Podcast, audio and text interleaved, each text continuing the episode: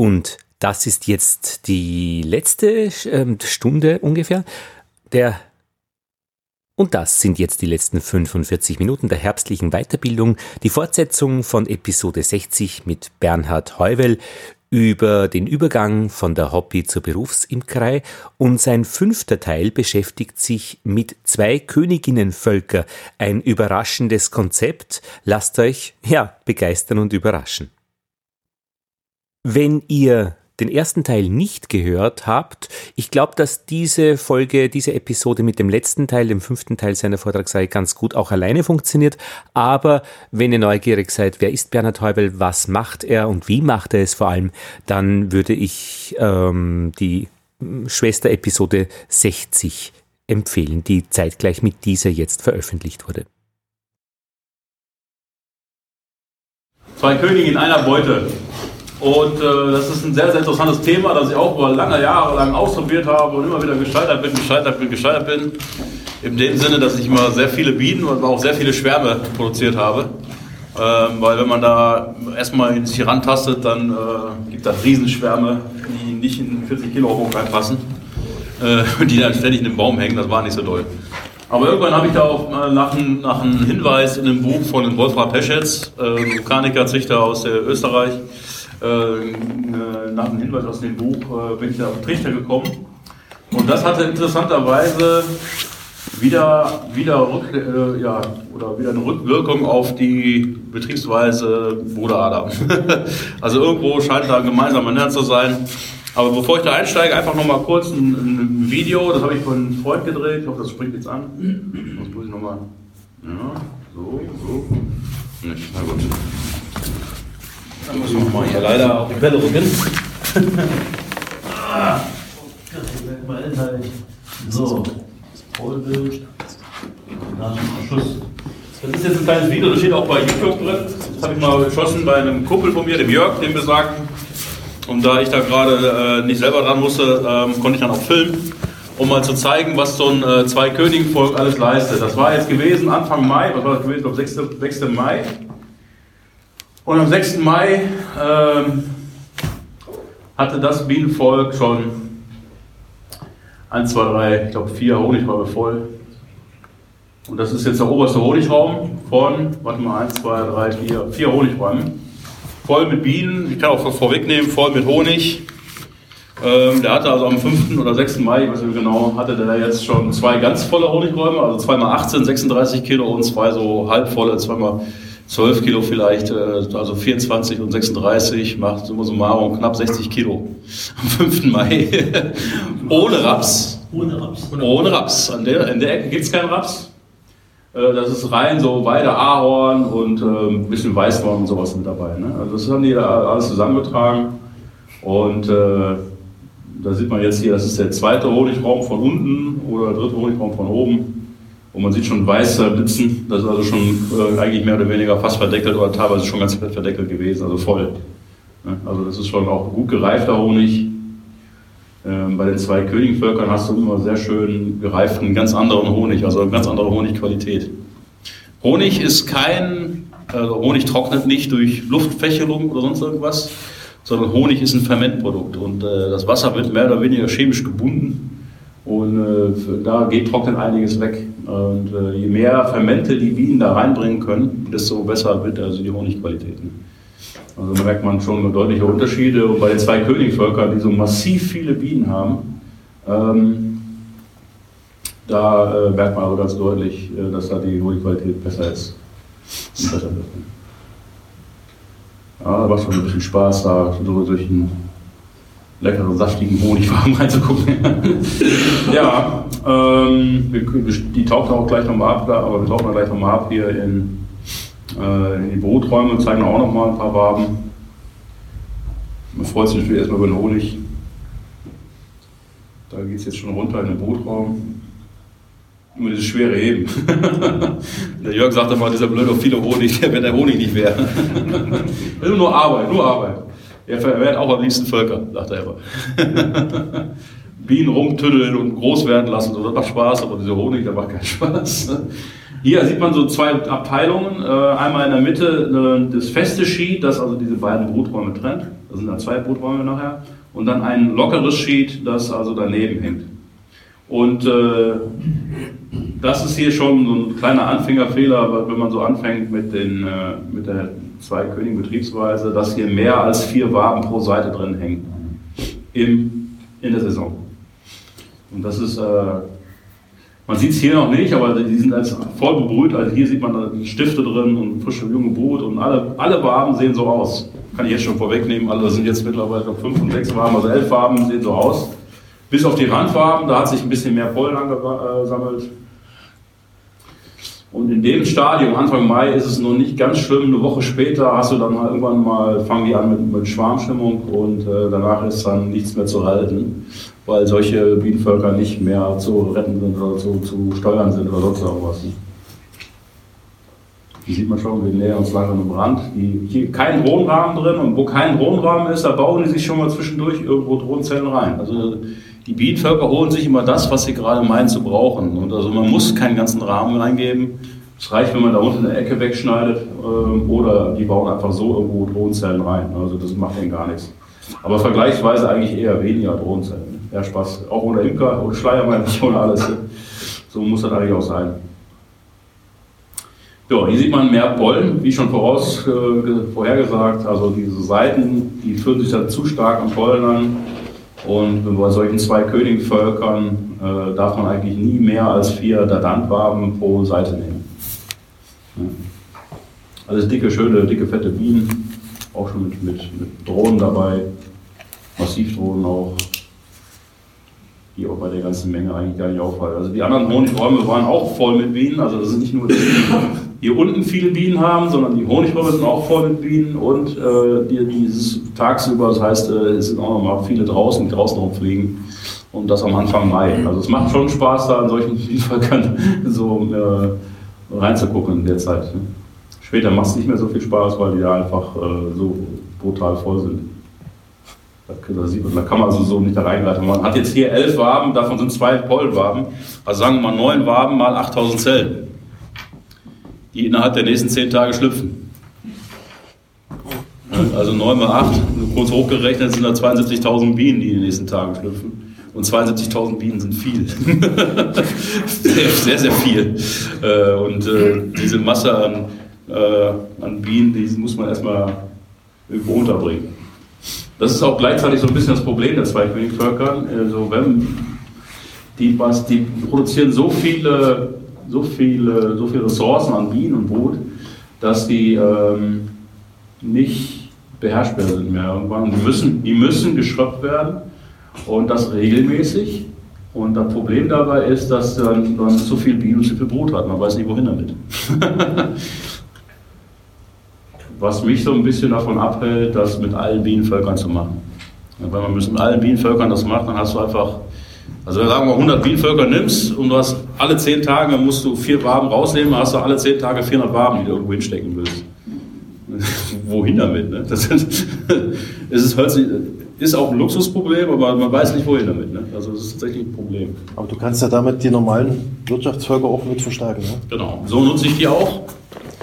Ähm, also im Prinzip nutze ich die als Reserve an jeden Bienenstand. Ich habe also vier Paletten pro Bienenstand, vier mal vier. Und auf einer Palette habe ich halt acht drauf, also vier, äh, zwei Königevölker. Und dann habe ich immer Reserve mit am Stand. Wenn irgendwo eine Königin ausgefallen ist, dann nehme ich einfach einen Ableger aus einem Abteil von so einem zwei Königsvolk und kann das in ein anderes Wirtschaftsvolk umsetzen. Ich muss nicht nach Hause fahren, ich muss nirgendwo hin und sonst irgendwas, ich muss nicht rumbasteln, ich habe immer alles dabei. Immer am Bienenstand. Und zwar vier, also jeweils vier Reserveableger. Und damit halte ich eigentlich die ganzen anderen Einheiten immer produktiv. Ne? Das ist eigentlich ganz schön. Also hier sieht man nochmal, das ist ein Trennsheet. Das Trennsheet geht ein bisschen höher, um auch unter dem Absperrgitter das abzutrennen. Es muss nicht bienendicht sein, aber königendicht, dass also die Königinnen sich da nicht gegenseitig überhaken können. Ähm, dann kommt ein ganz normales Trennsheet und dazwischen ist eigentlich eine leere Lücke, also da passiert nichts. Die bauen die auch nicht aus, auch nicht mit den ganzen vielen Bienen, wenn man genug Honigräume drauf gibt. Und da fängt es so ein bisschen an, weil diese Honigräume, die haben ja, die, also eine, eine der Landwabe fast, glaube ich, 2000 Bienen, die da drauf sitzen. So, wenn man 72.000 Bienen nimmt, die da jetzt schlüpfen, geteilt durch zwei, hat man also, also die 2000 hat man also wirklich 36 Waben theoretisch, die man nötig hätte, nur damit die Bienen irgendwo sitzen können. Und das muss man dann halt nach oben irgendwie hochtürmen. Bei denen ist es so, dass die jetzt hier vier Honigräume drauf hatten. Also da haben wir die untersten zwei schon mindestens geerntet und dann drei leere nochmal oben drauf gesetzt. Die können auch ruhig Mittelwände sein. Die bauen die innerhalb von einem Tag alle aus. Und in zwei Tagen sind die schon alle angetragen. Also die sind massiv wie die Sammeln. Sehr, sehr massiv wie die Sammeln. Also die sind von der Sammelleistung und von dem, was man da, die können auch ruhig Pestizidschaden haben. Das packen die alles komplett weg. Bei denen kann man auch eine totale Brutentnahme machen. Die ernten trotzdem weiter Honig. Also die, äh, das ist gerade, wenn man jetzt Richtung biologische Briefwahl, Rohrbekämpfung weiterdenkt, so hat auch der Wolfram Pech jetzt betrieben, ähm, dass man also ähm, denen, bei denen Brutentnahme machen kann, ohne dass da irgendwas passiert. Ohne dass die Bienen dünn werden, ohne dass die einen Leistungsknick haben oder sonst irgendwas, sondern die laufen einfach weiter. Also das kann schon interessant sein. Ne? Dieses normale Bremschild, ist das beidseitig? was von dem Absperrgitter, von dem senkrechten Absperrgitter ist. Ja, also das ist kein senkrechtes Absperrgitter, sondern das ist richtig voll, voll Holz, das also diese, diese Beute in zwei Abteile trennt. Zwei komplette Abteilungen. Ne? Ja, das, äh, dieses äh, Königin Absperrgitter, ja. Aber da war ja noch ein normales, wie Sie gesagt haben. Nee, das war kein Absperrgitter. Also wir haben Absperrgitter oben drüber, das horizontal drauf Das Sheet. Und das Sheet in der Mitte, das, ist, das ist, schließt das wirklich in zwei Abteilungen hermetisch ab. So, und dann hat man aber nochmal dazu, weil da ja dann die Waben, mehr oder weniger vier Waben, das passen 13 rein in so einer 12 Land. Ähm, vier Waben auf der Seite, vier Waben auf der sind acht, da hat man also Lücke. Ja, also eigentlich, sagen wir drei, was ist vier, vier, fünf Waben Lücke. Und äh, da setzt man einfach das normale, normale Sheet daneben, links und rechts. Ja. ja, das nur mal so als ersten Eindruck dass die Königin überläuft in der Mitte. Ist das, ist das passiert? passiert ja, ja, das passiert. Ja, ja. Das, das ist doch nicht so gut. Dann gibt es eine Königin oder zwei Könige weniger, je nachdem, wie, wie das ausgeht, der Kampf. Ähm, aber ähm, deswegen habe ich die auch an den Außenseiten sitzen und nicht in den Innenseiten. Ne? Normalerweise sagt man ja Wärme und tralala, aber bei denen ist Wärme nicht das Problem, weil da sind so viele Bienen drin. Aber an den Außenseiten, damit da eine Lücke ist, weil die Königin springt sonst über das Spiel sehr schnell drüber, so schnell kann man gar nicht gucken. Und der Peschitz hat früher mit Abdeckbrettchen gearbeitet, also immer jedes Abteil abgedeckt oder so, aber ich schleppe keine Deckbrettchen durch die Gegend und lichte irgendwie drauf, wieder runter und so was. Das ist also nicht so das, das Ideale. So, und zwar habe ich das, das hat, wer gestern schon da war, hat so einen leichten Einstieg bekommen, und zwar in die Betriebsweise Bruder Adam, beziehungsweise Arbeiten mit dem Schien und so weiter. Und das beginnen wir mal in einem hohlen Baum mit den Standard Natur Höhle von so einem Bienenvolk. Und wenn man in diesem Baum hier, in diesem hohen Baum, ein Bienenvolk einziehen lässt, dann setzt sich die Schwarmtraube hier oben hin und äh, baut erstmal ihr erstes Wabenwerk. Wie groß ist das? Wie lang? Wie kann man das sagen? Es hängt davon ab, äh, wie groß der Schwarm ist. Also wenn ich einen sehr, sehr großen Schwarm habe, dann baut er wahrscheinlich schon weiter, bis weiter hier unten. Ein kleiner Schwarm baut eigentlich nur hier oben so die ersten Waben hin. Und dann fängt die Königin an, in diesem Wabenwerk zu stiften. Und es schlüpfen weitere Bienen. Und wenn die Königin gut ist, kommt viel Brut nach. Und wenn da viel Brut nachkommt, bauen die halt sehr schnell nach unten alles aus. Bis ganz nach unten. Ist die Königin etwas schlechter, kommt weniger Brot und dann geht der Baufortschritt langsamer und stoppt auch früher. Also es wird wahrscheinlich nur bis hier gehen hat man also zwei Faktoren. Erstens einmal die Bienenmasse. Bienenmasse. Und zweitens äh, die Königin, also so wie die Königin legt, kommt neue Bienenmasse und wo neue Bienenmasse kommt, hat man dann halt einen größeren Wabenbau. In der Natur gibt es also immer nur einen angepassten Brutraum. Der Körper, der Wabenkörper passt immer nur zur Königin. Es geht gar nicht anders, weil die Königin und auch der, die Bienenmasse erzeugt diesen Wabenbau und die wächst, also der Wabenbau, der Körper wächst so, wie die Biene da ist, also die Bienenmasse da ist und wie die Königin drauf ist. Ähm, wenn wir das Gleiche übertragen in unseren Kasten, wenn der Mensch jetzt hingeht und baut sich eine schöne Beute, was weiß ich, Deutsch, normal oder sonst irgendwas, und schmeißt die Bienen da rein und man hat ganz viele Waben vorgegeben, ganz viele Waben reingesetzt. Äh, dann kann das passen. In einigen Fällen passt das, dass die Bienenmasse und die Königin genau dieses, diese Beute füllt. In 80% der Fälle passt das aber wahrscheinlich nicht. Entweder ist die Königin schwach oder die Bienenmasse schwach und die besetzen immer nur einen Teil von diesen Waben. So, also die können das wirklich nur richtig äh, beeinflussen. Oder es ist zu groß und die müssten eigentlich einen größeren Kasten haben. Also, das ist immer dann, dass die, dass die Biene im falschen Körper sitzt. Gestern Abend ein bisschen besser erklärt. Ne? Kommt dann Suppenkoma durch. Ähm, ja gut, aber es ist ja natürlich klar, also jedes Lebewesen, so wie wir hier sitzen, sind unterschiedlich groß und klein. Also jeder, jeder Stuhlnachbar ist schon anders als man selbst. Der eine ist größer, der andere ist kürzer, breiter und so weiter. Das geht ja in alle Richtungen. Und warum ist das so? Wir sind alle Menschen, warum sind wir nicht alle gleich groß? Ne? Wir haben ganz ähnliche Gene und so weiter, warum sind wir alle unterschiedlich groß? Weil von abhängig von der Ernährung, von den Umwelteinflüssen, von der Genetik und so weiter, wachsen wir alle unterschiedlich, optimal in unseren Körper hinein. Also so wie wir gewachsen sind, unter allen möglichen Bedingungen sind wir so optimal gewachsen, dass wir leben können. Und so ähnlich ist es eben auch bei den Bienen. Also die haben halt zwei verschiedene Faktoren, einmal die Bienenmasse und die Königin, mit denen sie starten. Und die Königin ist entweder, also wenn man starken Bienenschwamm hat, dann baut er sehr schnell aus. Die Königin ist auch stark und dann bauen die dann alles aus. Innerhalb von einem Jahr ist das alles voll mit Bienenmasse, mit Honig, mit allem Pipapo im Baumstamm. Und da hat man eine große Bienenmasse und eine kleine Königin, äh, bauen die erst sehr schnell los und werden immer langsamer, weil da nichts mehr nachkommt. Und das gleiche ist, wenn man eine kleine Bienenmasse hat und eine kleine Königin, dann bauen die hier oben erstmal nur klein los und bleiben auch. Und normalerweise müsste man hingehen und für jedes Bienenvolk einen eigenen Kasten bauen damit die in einen optimalen Körper stecken. Also in einen Körper, der zu ihnen passt. Das ist aber irgendwie umständlich, für jedes Bienenvolk einen Kasten zu bauen. Ähm, die müssen ja, also wir Menschen können ja nicht für jedes Bienenvolk, wir müssen das mal abschätzen und dann verändert sich das eventuell noch. Und deswegen bauen wir einen Standardkasten und stoppen die Bienen da rein.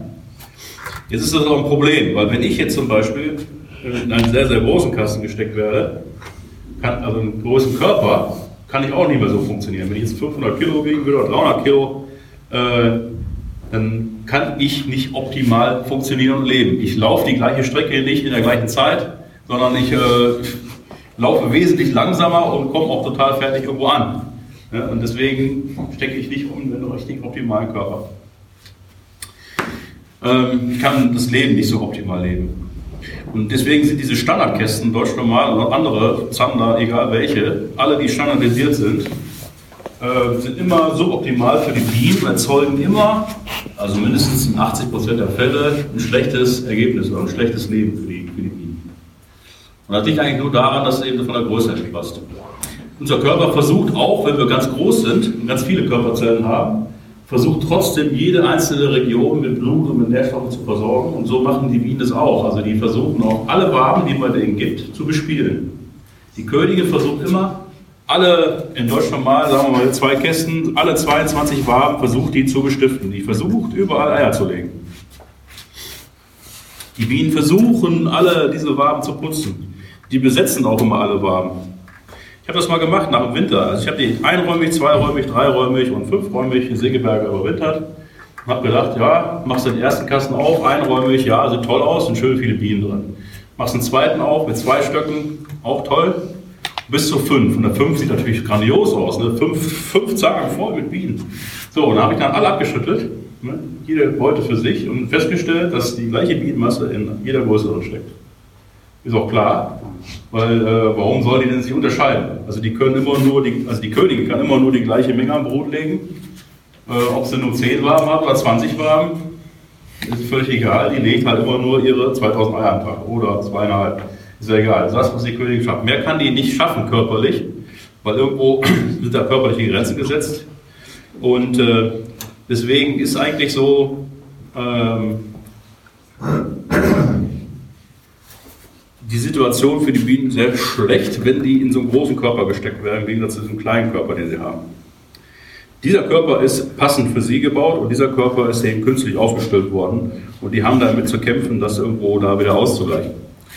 Und äh, der Bruder Adam ist eigentlich hingegangen und hat gesagt, okay, ich kann ja nicht für jedes Bienenvolk einen äh, eigenen Kasten bauen. Ich baue so einen großen Kasten, dass der auf jeden Fall das größte Bienenvolk reinpasst.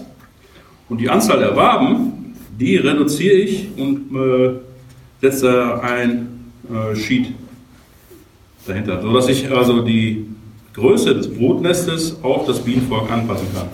Wobei Bienenvolk diese zwei Dinge sind, Bienenkönigin und Bienenmaske. Ja, und wenn man das hat, kann man eigentlich ohne, mit einem Standard heute, kann man aber eigentlich alle Bienenvölker optimale Lebensbedingungen äh, verschaffen. Und äh, optimale Lebensbedingungen ist auch so, dass die, wenn die, also was ist der Unterschied zwischen dem hier? Wenn die jetzt hier ihre Brut legt, das Brutnest ist kompakt und wenn die das hier ihre Brut legt und dieses Brutnest ist groß und die ganze Brut ist verteilt. Die gleiche Anzahl die ist hier verteilt, zeitlich und räumlich verteilt und hier ist sie nicht gedrängt, auf wenige Waren. Was ist der Unterschied? Hm? Wärme, ja. Also im Prinzip kann man auch sagen, okay, wir haben jetzt hier das Kloster, jetzt hatten wir ja die Uniklinik gehabt, ne? aber heute ist es das Kloster. wir sitzen jetzt hier und äh, Personal muss uns mit Kaffee und Kuchen versorgen. Haben wir jetzt schon stehen praktischerweise. So, dann nehmen die einen Rollwagen mit zwei Leuten, einer packt den Kaffee runter, einer den Kuchen, fertig. Dann sind sie innerhalb von ein paar Minuten, haben die uns versorgt mit Kaffee und Kuchen. Wir sind alle hungrig. So, wenn wir jetzt aber zeitlich und räumlich uns verteilen, das heißt, jeder von uns geht in ein Klosterzimmer, im Stillgebet, zack, zack, zack, einer dahin, einer dahin, einer dahin. Und die zwei Leute sollen uns alle gleichzeitig, weil wir alle gleichzeitig Hunger, mit Kaffee und Kuchen versorgen. Klappt das oder klappt das nicht? Das klappt sehr schwer, weil geht nicht. Also muss man mehr Personal zusammensetzen, damit man sich gleichzeitig, äh, damit wir gleichzeitig versorgt werden. Das ist so ein bisschen die, die grundsätzliche Theorie. Mehr Personal bedeutet auch also mehr Zeitaufwand und so weiter. Und dann kommt noch die Lebensdauer hinzu. Oder kommt gleich nochmal da, brauche ich eine Folie weil die ähm, Bienen äh, werden sofort kurzlebig, wenn sie schlüpfende Bienen füttern, also wenn sie Brut versorgen, ähm, werden die Bienen kurzlebig. Und wenn ich 10.000 Bienen habe, die die Brut versorgen, dann sind 10.000 von den 30.000, die in dem Bienenstock sind, kurzlebig. Habe ich aber diese räumliche Verteilung über mehrere Brutsagen und sogar so viele Waben weg der Brut, ähm, dann sind, da brauche ich dann 20.000 äh, Bienen zum Versorgen, nur zum Versorgen der Brut. Und dann habe ich dann 20.000 Bienen, die kurzlebig sind. 20 von 30.000 sind kurzlebig und nur 10.000 sind langlebig. Bei dem anderen Modell waren nur 10.000 kurzlebig und 20.000 langlebig. Und das macht dann riesige Unterschiede. Ne? Nochmal. Das nur mal so als großen Hintergrund, weil es gibt nämlich ein paar Effekte bei den ähm, zwei Königenvölker, die auch bei den einräumigen Völkern mit, ähm, mit Schied. Ja, da haben wir eine Werbung gemacht. Ja. So, zack. Ähm, das spielt so ein bisschen alles rein mit in die zwei Königen Betriebsweise hatten wir schon.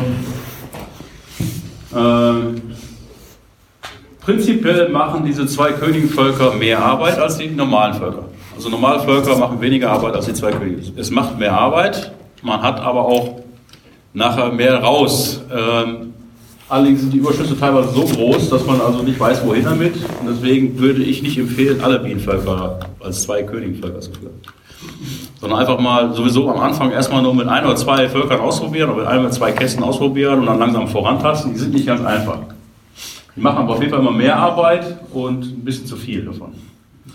Aber man hat immer eine Reserve an Königen und Ablegern. Und zwar eine Reserve direkt am Bienenstand. Ich habe ja gerade gesagt, man sollte möglichst strategisch Reserven bilden, einen Teil der Imkerei abstellen man kann aber auch an jedem Bienenstand eine Reserve aufbauen, damit man nicht mal nach Hause fahren muss, um eine Königin zu holen oder sonst irgendwas. Oder ob da irgendwo mit Bienen zu verstärken oder, oder. Deswegen an jedem Bienenstand ein zwei Königenvolk hin und dann hat man immer was da, worauf man zurückgreifen kann. Und zwar nicht in Mini Plus, wo man wieder eine andere Wabe hat oder sowas, sondern wirklich in dem gleichen Maß. Dann hat man immer Brut, Bienen und eine Königin. Dann hat man eine sogenannte Bienenbombe, mit der man da ähm, helfen kann. Die produzieren mindestens genauso viel Honig wie das stärkste Bienenvolk, das man so hat im Bienenstand. Meistens aber mehr. Also das ist schon, schon eine Honigmaschine.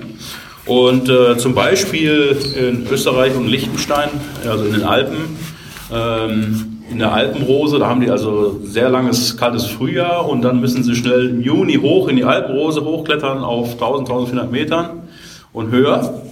Und äh, dann stellen sie die Bienen dort oben hin und die haben eben festgestellt, äh, dass sie also mit den Einkönigvölkern normalerweise 20, 25 Kilo Honig machen, Alpenrosenhonig, und mit den Zweikönigvolk machen die 80 Kilo. Also unter besonderen Bedingungen, also gerade im kalten Frühjahr oder jetzt zum Beispiel unter besonderen Kulturen wie ähm, jetzt die Alpenrose, da kann man also sehr, sehr viel mehr Honig mitmachen.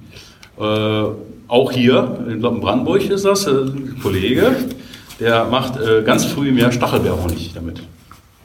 Die anderen Bienenvölker, die, kriegen, die, die kommen gar nicht so schnell hoch im Frühjahr, dass sie das schaffen würden, so früh den Honig da einzusammeln.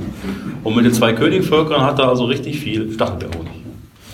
Und da kann man also unter solchen Bedingungen, wenn man sehr früh oder sonst was da sein muss, mit diesen Sachen da punkten. Ja, also genau 20 Prozent der Völker machen 30 Prozent der Arbeit. Äh, das ist meistens so, man arbeitet so durch die Bienenvölker durch und äh, dann trifft man auf ein Problemvolk. Und das Problemvolk zu bearbeiten und wieder zu reparieren, das dauert meistens länger, als man den ganzen anderen Stand da bearbeitet hat. Also das ist immer, immer das Problemvolk, das wirklich auffällt. Also wenn man zu seiner Frau sagt, ich komme eine Stunde wieder, sind es immer ne, zwei Stunden und äh, die meiste Zeit von der überschüssigen Zeit ist dann doch immer das Problemvolk, das da einen auffällt. Und sowas kann man eliminieren, weil man da mit den äh, zwei Königsvölkern eine Reserve hat, aus der man immer Ableger ziehen kann. Und äh, ich kann, das ist jetzt was anderes. Äh, ich habe einen Problemlöser für alles. Es gibt ja viele Probleme, Pestizidschaden, Volk ist abgeschwärmt oder weißlos oder drohenbrütig oder was weiß ich. Man guckt im Bienenvolk und man hat irgendein Problem. Die typische Vorgehensweise ist, dass man versucht, das Problem zu lösen. Also ist weißelos, dann hole ich eine Königin und setze eine Königin rein. Oder die haben zu wenig Futter oder zu wenig Brut oder was auch immer, dann hole ich da Brut, Futter und fange an, da rumzudoktern. Und äh, das mache ich alles nicht mehr. Das heißt, ich, äh, wenn ich irgendwo ein Problem habe, dann rücke ich die Waben auseinander. Sehr schön viel Platz drin in so einer Land. Ableger mitten rein, zumachen, in die nächste Tracht stellen. Läuft sofort weiter. ich, setze dann, ich setze dann einfach alles rein. Ableger. Ableger heißt Königin, Brot und Bienen. Und wenn ich irgendein Problem folgt mit Königin, Brot und Bienen verstärke, ist es sofort wieder da.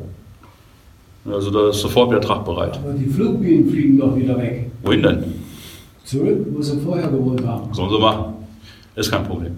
Wenn ich da fünf Waben mit jeweils 5000 Bienen, die schlüpfen nach rein, dann habe ich auch sofort wieder so 10.000, 20.000 Bienen, die da rausschlüpfen und dann alles ersetzen. Kann man an den gleichen Stand machen. Ich mache das regelmäßigst. Und die Flugbienen, die ich verliere, sind ja von dem anderen Volk, das ja gerade schwächelt, äh, sowieso schon wieder locker ersetzt. Ähm, die Königin legt dann auch nochmal extra los, ne? also hat plötzlich mehr Waben und so und es ist noch ein neues Brutnest, es riecht noch nach einer anderen Königin. Die rattert nochmal das ganze Brutnest voll und die sind hoch motiviert dann, die Bienenvölker, weil dann plötzlich überall frische junge Brut da ist. Und frische junge Brut reizt die so äh, zum Arbeiten. Aber mit so einem Ableger kannst du alle Probleme lösen eigentlich. Wenn du irgendwo ein Problem hast, neuen Ableger rein, fertig, Thema erledigt. Den musst du aber irgendwo haben. Entweder zu Hause auf dem Vermehrungsstand oder eben als zwei Königvolk mit am Stand direkt, wo du dich gerade bewegst. Und gerade wenn du als Erwerbsjunker fährst du dann 35 Kilometer in die eine Richtung, hast deinen Bienenstand, guckst dir nach. Ja, toll, jetzt brauche ich irgendwie eine Königin oder sowas, dann fährst du ja nicht mehr nach Hause, da hast du ja keine Lust mehr drauf. Und äh, da, da sagst du einfach an jedem Stand zwei Königvölker hin, Thema erledigt. Jo, also Königin, Brut und Bienen. Und mit so einer Bombe, so einer Bienenbombe, kannst du also eigentlich alles wegbomben, was da an Problemen gibt. Und vor der Tracht und nach der Tracht, also das ist also, wenn man diese, wenn man ein Problemvolk hat verstärkt ihn mit einem Ableger und stellt ihn sofort in die nächste Tracht, dann arbeiten die genauso wie die anderen Völker weiter und bringen genauso viel Honig. Man hat keinen Ausfall. Das ist also auch gerade, wenn man da produktiv bleiben möchte und muss, äh, ist das unwahrscheinlich wichtig, dass man da sofort äh, reagiert hat und dann das, diese Beute immer noch produktiv ist. Und äh, das funktioniert eigentlich wunderschön. Genau, die Bienenbombe. Ja, man kann aus den Überschüssen, die man so hat, dann auch noch APDs befüllen. Äh, der Materialansatz, den man dazu hat, also wenn man zwei Königvölker betriebsweise machen möchte, ist eigentlich super minimal. Man hat eigentlich nur ein, Trennsheet, ein Trennkeil unten im Boden noch, also dass der Boden abgeschlossen wird. Und das war es eigentlich. Ne? Also vielleicht noch ein zweites, ein zweites Sheet, das also an der Seite hängt. Das war's. Das ist der ganze Materialeinsatz. Ähm, bei der 12er der Dant oder bei der Bruder Aderbeute, besser gesagt, hat man, ist das sehr schön, weil man links und rechts sehr schön viel Platz hat, um zu arbeiten. Der Wolfram Peschetz, von dem ich viel übernommen hatte, ähm, der hatte, ich glaube, Zander oder irgendwas. Auf jeden Fall hatte der äh, zwei Bruträume übereinander und der hatte drei Abteilungen draus gemacht. Er hat also drei Könige, Trio-Magazin hat er das genannt, und drei Königinnen äh, in einer Beute gehabt. Das ist mir zu viel gefummelt. Weil du musst dann wirklich mit Brettchen jedes Abteil abdecken, dann das eine Abteil durcharbeiten und Wursten und so weiter. Da habe ich keine Lust drauf. Ich brauche schön viel Platz. In der Mitte habe ich dann das Sheet, das kann ich wegrücken, da kann ich die Waben auseinanderrücken und dann schön die Wabe ziehen und kann er losarbeiten. Also das ist nämlich der Unterschied zu den dreimal gegen die Kassen treten. Bei der Bruder Adambeute ist, du machst erstmal einen Deckel auf, keine Folie, ne? also schon mal kein Ratsch. So, dann nähst du hin mit dem Stockmeißel und schiebst die Waben auf der Schiene, das ist eine schöne Metallschiene, schiebst sie die zur Seite. Ohne Knacken, ohne Ruckeln, ohne gar nichts. Einfach nur schieben. Dann hebst du dann die mittlere Wabe raus, guckst sie einmal an und setzt sie wieder rein und schiebst es wieder zusammen. Fertig. Total ruhiges, ruckelfreies und äh, ohne Rollen. Also du kannst sie, weil du ja weggeschoben hast, die Wabe, kannst du die eine Wabe rausziehen und machen, tun, was du willst. Du rollst keine Bienen dabei. Ne? hast sofort freundliche Bienen. Und das möchte ich mir auch in der zwei Königen äh, Beute behalten, weil theoretisch könnte ich da sechs Waben reinmachen, links und rechts sechs Waben, habe ich alles aufgefüllt. Aber dann habe ich das Problem, dass ich dann wieder die rausbrechen muss und dann rolle ich wieder Bienen und all so weiter. Das ist alles Käse.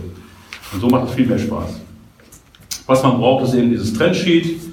Das hier ist das Wagner-System. Äh, das Wagner-System hat hier oben äh, den B-Space oben, deswegen muss die Leiste hier oben ein bisschen größer sein, also diese Trendsheet muss oben ein bisschen größer sein, damit er äh, das Absperrgitter unten drunter abgeschlossen wird. Weil richtig gesagt, bei oben, ja, wahrscheinlich bei unten.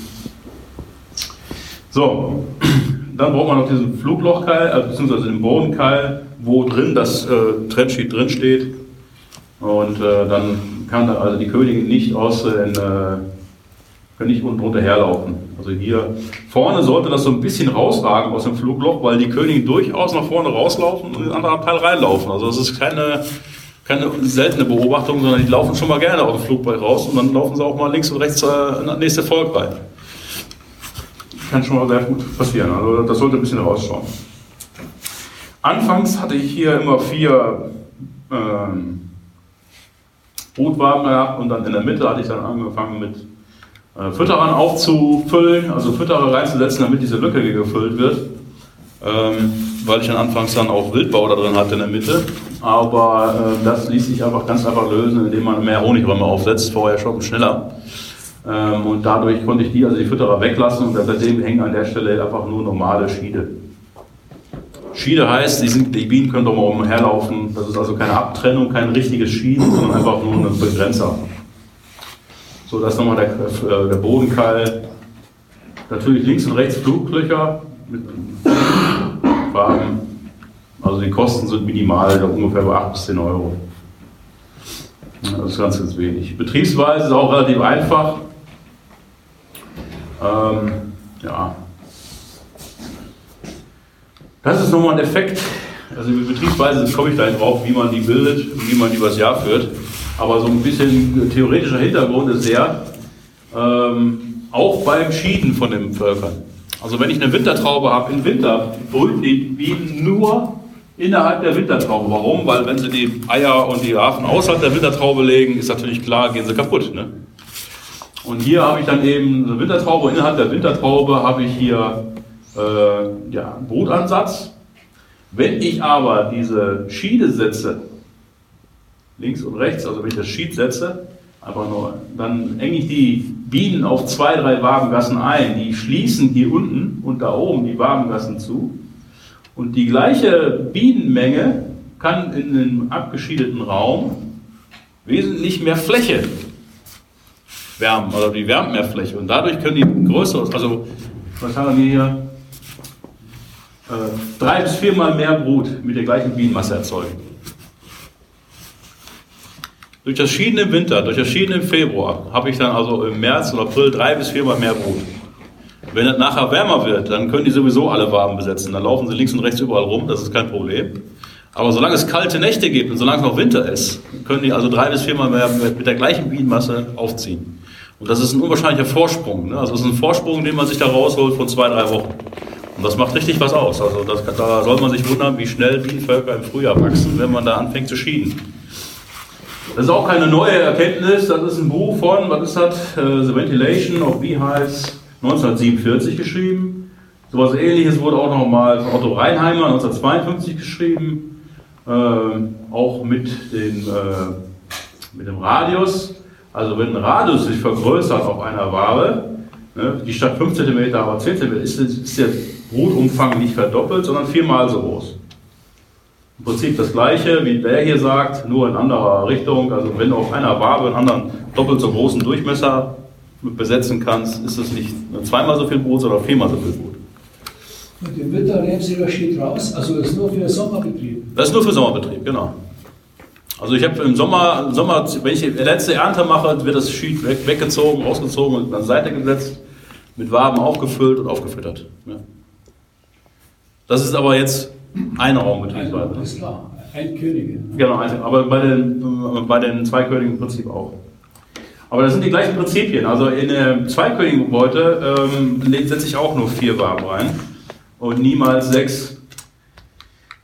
Ähm, ich habe nämlich festgestellt, ich habe ja viele dicke Schwärme produziert. die Völker sahen immer toll aus, aber sobald die geschwärmt sind, konntest du nichts mehr damit anfangen. Ne? Und du konntest sie auch nicht am Schwärmen hindern, weil die sind so voll mit Bienen, äh, dass du machen kannst, was du willst. Äh, die haben ja einen Kopf und die gehen auch geradeaus. Und wenn du versuchst, sie nach links oder rechts zu lenken, die gehen geradeaus. Ne? Die, das, das, die ignorieren dich total um deine Versuche. Äh, und da habe ich viele dicke Schwärme produziert. So, ich habe da schon fast drauf, an, drauf gegeben oder weggegeben und da habe ich immer gedacht, okay, oder gelesen dann nachher bei den ähm, Wolfram Peschetz, wie der die, das Trio-Magazin führt und dass das eine bestimmte Wabenfläche benötigt, damit das funktioniert. Und ich habe dann die Wabenfläche von dem Peschetz genommen, auf da dann umgerechnet und bin bei vier Waben gelandet, bei vier Waben da dann und seitdem funktioniert das. Das heißt, die kommen null in Schwarmstimmung. Und das war sehr, sehr interessant. Also äh, je mehr Waben ich gebe, desto eher kommen die in Schwarmstimmung. Das ist übrigens auch bei der einräumigen äh, der Landbetriebshäuser so. Gibt es zu viele Waben, kommen die in Schwarmstimmung und gibt es so genau passend oder weniger Waben, kommen sie nicht in Schwarmstimmung. Warum ist das so? Ähm, wenn die Königin, die Königin hat ja genau dieses, dieses Wabenwerk gebaut eigentlich in der Natur. Das heißt, die Königin passt genau zu diesem Körper und solange das passt, haben die keine Panik, dann ist für die alles in Ordnung, ist die Welt in Döskel. Wenn aber dieses Wabenwerk nicht mehr zu der Königin passt, die Königin dieses Wabenwerk nicht mehr füllen kann mit Leben, dann sagen sie, oh, da stimmt was nicht, da müssen wir was tun, wir drehen die Königin ab und machen eine neue. Oder wir ziehen aus und machen dann in der neuen Bude, machen wir dann mit der alten Königin ein kleineres Wabenwerk. Das ist so ein bisschen äh, der Hintergrund. Ähm, kann man auch wirklich gut reproduzieren. Und ich habe auch teilweise jetzt letztes Jahr auch, also dieses Jahr, fünfjährige Könige mit dem Raps genommen. Und zwar nicht wenige, aber wirklich fast zwei Dutzend fünfjährige Könige. Die müssen erstmal so alt werden an das System. Und die haben richtig viel Rapshonig gemacht und die haben richtig gut losgelegt. Ne? So ein paar von denen sind nachher gegen, gegen Sommer schwach geworden und sie mussten es dann doch umweisen. Aber alle anderen sind durchgelaufen die ganze Saison, mit wirklich so alt. Und solche alten Königinnen, die haben dann weniger Blut. Und dann gebe ich ihnen teilweise nur drei Waben. Und selbst mit drei Waben macht so ein Volk locker 30 Kilo. Also sag mal, pro Wabe, pro Brotwabe 10 Kilo. Ne? und selbst alte Könige können produktiv sein und die werden auch nicht ungeweiselt und die werden auch, die wollen auch nicht schwärmen, solche Bienenvölker, wenn unten im Brutraum die, die, die Wabenfläche zu der Königin passt.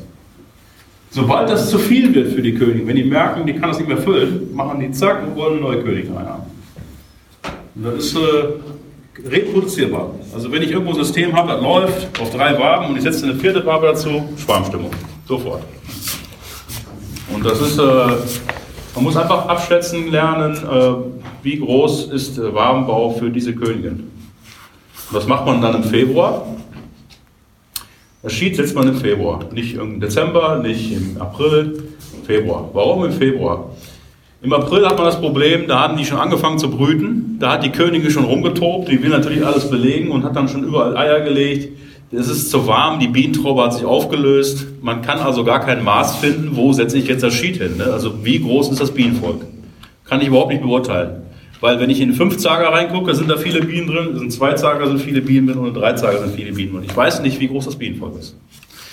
Ich kann die Bienenmasse hier oben, die kann ich abschätzen, wenn die Bienen in einer Traube hängen. Also wenn ich eine Wintertraube habe und die ist so klein, dann weiß ich, das ist ein kleines Bienenvolk. Habe ich eine Wintertraube, die so groß ist, dann weiß ich, das ist ein großes Bienenvolk.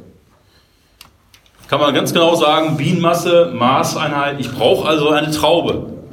Und im Winter habe ich die Wintertraube. Im Winter kann ich also die Größe von einem Bienenvolk sehr gut einschätzen. Wintertraube habe ich von Dezember bis wann? Bis März. So, in dem Zeitraum habe ich nur das Maß Nummer 1, Wintertraube.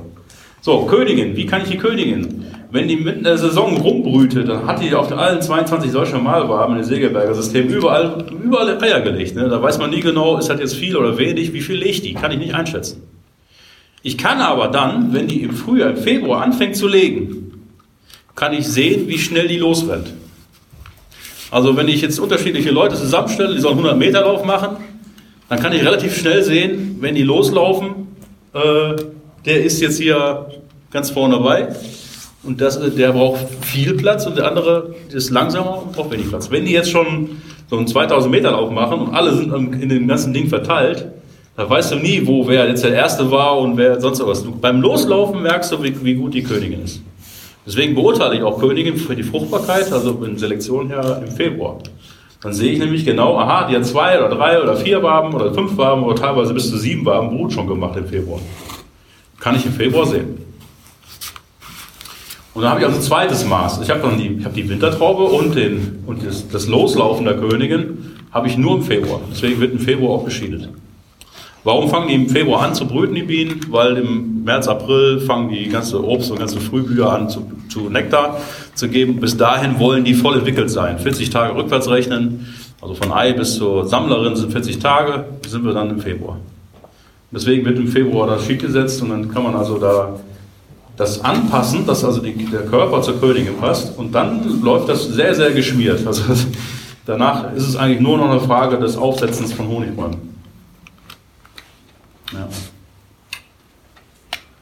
Man kann diese zwei Königvölker, um wieder zurückzukommen zu einem anderen Thema, ähm, eigentlich ist es ja nachverwandt, ähm, man kann diese Königvölker, zwei Königvölker im ganzen Jahr bilden. Egal wann. Man kann Frühjahr, Sommer, Herbst, auch im Winter jetzt natürlich theoretisch auch, aber äh, soll man nicht an den Wien rumfummeln, kann man sie bilden. Man bildet sie, indem man einfach äh, zwei, also am einfachsten für den Anfang zu empfehlen ist es, wenn man zwei fertige, gute Ableger nimmt und die zusammenstoppt in einen Kasten. Schied dazwischen und dann zwei, drei Wochen einfliegen lassen. Dann kann man mit Abspeckgitter draufgehen und dann Honigräume drauf. Ohne weiteres. Das Brutnest muss voll entwickelt sein. Und äh, die müssen ungefähr gleich stark sein und ungefähr gleich alt, die Königin. Und zwei fertige Ableger nehmen, zusammensetzen, ein bisschen einfliegen lassen und danach kann man sofort loslegen. Absperrgitter drauf, Honigräume drauf, laufen lassen. Mehr ist das nicht. Ähm, es wird schwieriger, wenn die unterschiedlich alt sind, wenn die unterschiedlich stark sind. Ich habe früher auch mal gesagt, man könnte zwei kleinere, schwächere Völker zusammensetzen, weil zwei kleinere, schwächere zusammengesetzt bringen Honig. Und zwar mindestens so viel wie so ein starkes Volk, ähm, meistens mehr. Und wenn man zwei schwächere Völker laufen lässt, dann passiert da eigentlich wenig mit. Aber zwei schwächere Einheiten sind schwieriger zusammenzubringen. Und wenn ihr anfangt damit, das kann man später machen. Also später nutze ich das auch, wenn ich vom einen Winter irgendwo schwächere Völker sehe, dann zack, zack, zusammensetzen, zwei Königvölker. Das kann man aber später machen. Wenn ihr damit anfangt, nehmt zwei fertige, gute Ableger, setzt die zusammen in eine Kiste mit Trennsheet und lasst die dann laufen erstmal und dann aufsetzen. Wenn ihr irgendwo auf Schwerland trifft, und ich wird man den ersten vielleicht mal produzieren, im ersten Jahr enger setzen. Das ist auch genau das gleiche wie beim Schieden mit der Rand äh, oder Adambeute, enger setzen. Wenn ihr Probleme habt mit irgendwas, enger setzen. Enger setzen, mehr, mehr Honigräume drauf, immer früher Honigräume drauf. Und dadurch hat man sich wesentlich weniger Probleme. Man hat das Problem nachher irgendwann, dass also auch so der Nachteil, dass es aber viel zu viele Bienen den Bienenvölkern gibt und man muss dann regelmäßig, regelmäßig ähm, ähm, schröpfen. Also ich habe ja gerade gesagt, man, äh, diese Brutpflege verbraucht, also die, die, die macht die kurzlebig, die Bienen. Und äh, wenn man genauer hinguckt, das ist auch aus dieser Studie hier, äh, aus einer Schweizer Studie, die haben geguckt und haben gesehen, dass die Brutpflege, das ist die Pflege der offenen Brut, also der, der Larven und so weiter, äh, plus die Pflege des Nachwuchses, das ist nämlich das, was schlüpft, gibt kurze, kurzlebige Bienen. Wenn aber gar keine Brut gepflegt wird, sind sie langlebig. Oder wenn sie offene Brut pflegen, aber keine schlüpfenden Bienen, kein Nachwuchs. Diese schlüpfenden Bienen zieht den äh, Bienen den, den, Fettkörper weg, also die, die Lebenskraft. Und das ist sehr kurzlebig. Und ähm, deswegen ähm, ist es nachher dann auch dann wichtig, wie viele Bienen äh, diese Brut pflegen. Wenn ich jetzt in einem angepassten Brutraum oder auch im Zweikönigenvolk diesen Raum ver verkleinere, Zeit und Raum verkleinere, dann kommen die mit wenig Personal hin. Also wir können hier mit zwei Kellnern locker versorgt werden mit Kaffee und Kuchen. Und bei den Bienen sind es 10.000. 10.000 Bienen sind für die Brut abgestellt. Das ist das, was die überwintern im Regelfall. 10.000 Bienen. Warum? Weil eine Pflegebiene, also eine Biene kann vier kleine äh, Bienenbabys versorgen. Und 4 mal 10.000 sind 40.000. Das ist ungefähr das, was sie als Brutnest anstreben nachher. Also 10, ungefähr 10.000 Bienen versorgen die Brut. Im Normalfall. Das heißt in der Natur und auch im angepassten Brutraum. Wenn ich jetzt uns verteile, haben wir auch gesagt, und zeitlich und räumlich alles strecke, auch das Brutnest, brauche ich mehr Personal, dann brauche ich statt 10.000 20.000 Bienen. Es sind also nicht nur 10.000 Bienen, die kurzlebig werden, sondern 20.000 Bienen, die kurzlebig werden. Und diese 20.000 Bienen, die sind beschäftigt mit Brutpflege. Und in der Literatur, die häufig jetzt auf Zander und äh, Deutsche Normalbetriebsweise, sagt man, man braucht 20.000 Bienen, damit die Sammlerin oder damit die Honigräume angenommen werden. Die Trachtfähigkeit, die Trachtreife von so einem Bienenvolk ist mit 20.000 Bienen erreicht. Bei der einräumigen Betriebsweise mit Sheet und bei den zwei Königvölkern merkt man sofort, bei 10.000 Bienen, wenn die leicht überschritten werden, sind die sofort im Honigraum. Die fangen mit 10.000, also was was über 10.000 geht, fangen die sofort an zu sammeln, weil die keine Brut pflegen müssen. Die sind langlebiger, und die haben 10.000 äh, Bienen mehr, die sammeln gehen. Oder Wasser holen. Oder Stockhygiene. Oder Boden putzen. Oder, oder. Solche Bienenvölker sind sehr viel lebensfähiger, weil die keinen Ballast mit sich rumschleppen, sondern weil die einfach frei sind und arbeiten können und machen, was tun können. Machen wollen. Ähm, ganz, ganz andere Bienenvölker hat man dann. Und wenn die nicht so schnell wegsterben, dann wächst das natürlich auch anders. Ist ja auch klar. Wenn 1000 schlüpfen, 1000 sterben weg, habe ich keine Entwicklung. Wenn aber 1000 schlüpfen und sterben nur 500 weg, also die Hälfte, dann habe ich eine Entwicklung. Und das sieht man nachher in den Bienenvölkern mit, mit dem Schied oder mit den zwei König-Bienenvölkern im Frühjahr. Ich weiß es zum Beispiel auch in schwierigen Gegenden wie in Österreich. Der Kollege hat das gemacht, hat es ausprobiert und er ist der Einzige, dieses Jahr, letztes Jahr auch schon, aber dieses Jahr insbesondere, der Frühtrachthonig hat. Die sagen alle da, Frühtrachthonig haben wir nicht. Bei uns ist das nur Entwicklungstracht. Das ist viel zu kalt und tralala, wird tausend Gründe angeführt. Der hat Frühtrachtshonig gehabt. Weil die einfach sich schnell entwickelt haben, schon da waren und gesammelt haben zu der Zeit, als es dann Frühtrachthonig gab. Und das muss man mal gesehen haben, sage ich mal, muss man ja nicht glauben, was da so erzählt wurde. Aber man kann es ausprobieren und äh, man wird also mit der Zeit sehen, was das für Unterschiede macht. Also das ist äh, beeindruckend. Und äh, man sieht dann sehr, sehr starke und sehr schöne Bienenvölker. Bei zwei Königenvolk hat man sogar noch, also es hängt ein bisschen Fettkörper und so weiter zusammen. Bei zwei Königenvolk ist es so, dass du nachher nicht, also bei normalen Völkern hat man vielleicht 30.000 Bienen drin und dann hast du dann 20.000 Bienen, die sammeln im angepassten Brutraum. Im nicht angepassten Brutraum mit zwei Bruträumen hat man dann nur 10.000 Bienen gesammelt. Und die doppelte Menge an Bienen sammelt nicht das doppelte, doppelte Menge an Honig, sondern das drei- bis vierfache. So, aber bei zwei Königvölkern hast du einfach 40, 50.000 Bienen locker drin. Ne? Wir haben ja gerade gesehen, ganz zu Anfang, wenn das neun Brutwaben sind, mal 8.000 Zellen, dann sind da 72.000 Bienen, die da schlüpfen. Jetzt lass ein paar wegnehmen und ein paar wegschlüpfen, sterben und sonst irgendwas. Du hast auf jeden Fall mehr als 50.000 Bienen. Äh, Oder an die 50.000 Bienen da drin. Und dann sammeln dann, weil nur 10.000 die Brutvölker sammeln, dann 40.000 Bienen. Das kann massiv sein. Und der Herr Farrar hat 1945, 44 irgendwas verdreht, der hat den Weltrekord im Honigertrag mit einem Volk, mit einer Beute gemacht. Mit auch zwei Königvolk und der liegt bei knapp 500 Kilo. der ist bis heute nicht geknackt worden. In Südafrika hat er den Rekord aufgestellt. Ja, unter kontrollierten Bedingungen haben die das gemacht. Und äh, man, man kann also wahnsinnig Potenzial herausholen bei so einer, bei so einer Menge an Sammlerinnen. Es hat, macht natürlich auch Probleme, weil wie gesagt, es schlüpfen und schlüpfen und schlüpfen und man muss irgendwann anfangen zu schöpfen. Wenn das nämlich mehr als 50.000 Bienen werden, ähm, dann werden die irgendwann lethargisch, die Bienen. Also gegen 60.000 Bienen, wenn da 60.000 Bienen im Bienenvolk drin sind, dann ist die gesamte Beute in einen Teppich, wie ein Schwarm, in einen Teppich von Bienen eingehüllt und da bewegt sich gar keine mehr. Da fliegt auch fast gar keine mehr. Die werden total lethargisch, da passiert nichts mehr. Die fangen dann an umzuweisen, still umzuweisen und das war's. Ne? Und das, das ist eigentlich so für die Tracht mehr oder weniger verloren. Man muss dafür sorgen, dass das immer so an die 50.000 reingeht, aber immer darunter bleibt so ein bisschen. Und das bedeutet, dass man dann anfängt äh, zu schöpfen. Ende Mai, Anfang Juli, äh, bis zu Anfang Juli kann man, also Quatsch, Ende Mai, Mitte, Ende Mai kann man anfangen. Also wir hatten gerade bei dem ersten Video gesehen, 5. und 6. Mai war das glaube ich gewesen. Also eine Woche später muss man anfangen, da Brut rauszuholen. Und zwar jede Woche ein bis zwei Brut pro Seite. Eine verdeckelte Brut nimmt man raus, man hängt zwei Mittelwände rein, die sind am nächsten Tag ausgebaut und bestiftet.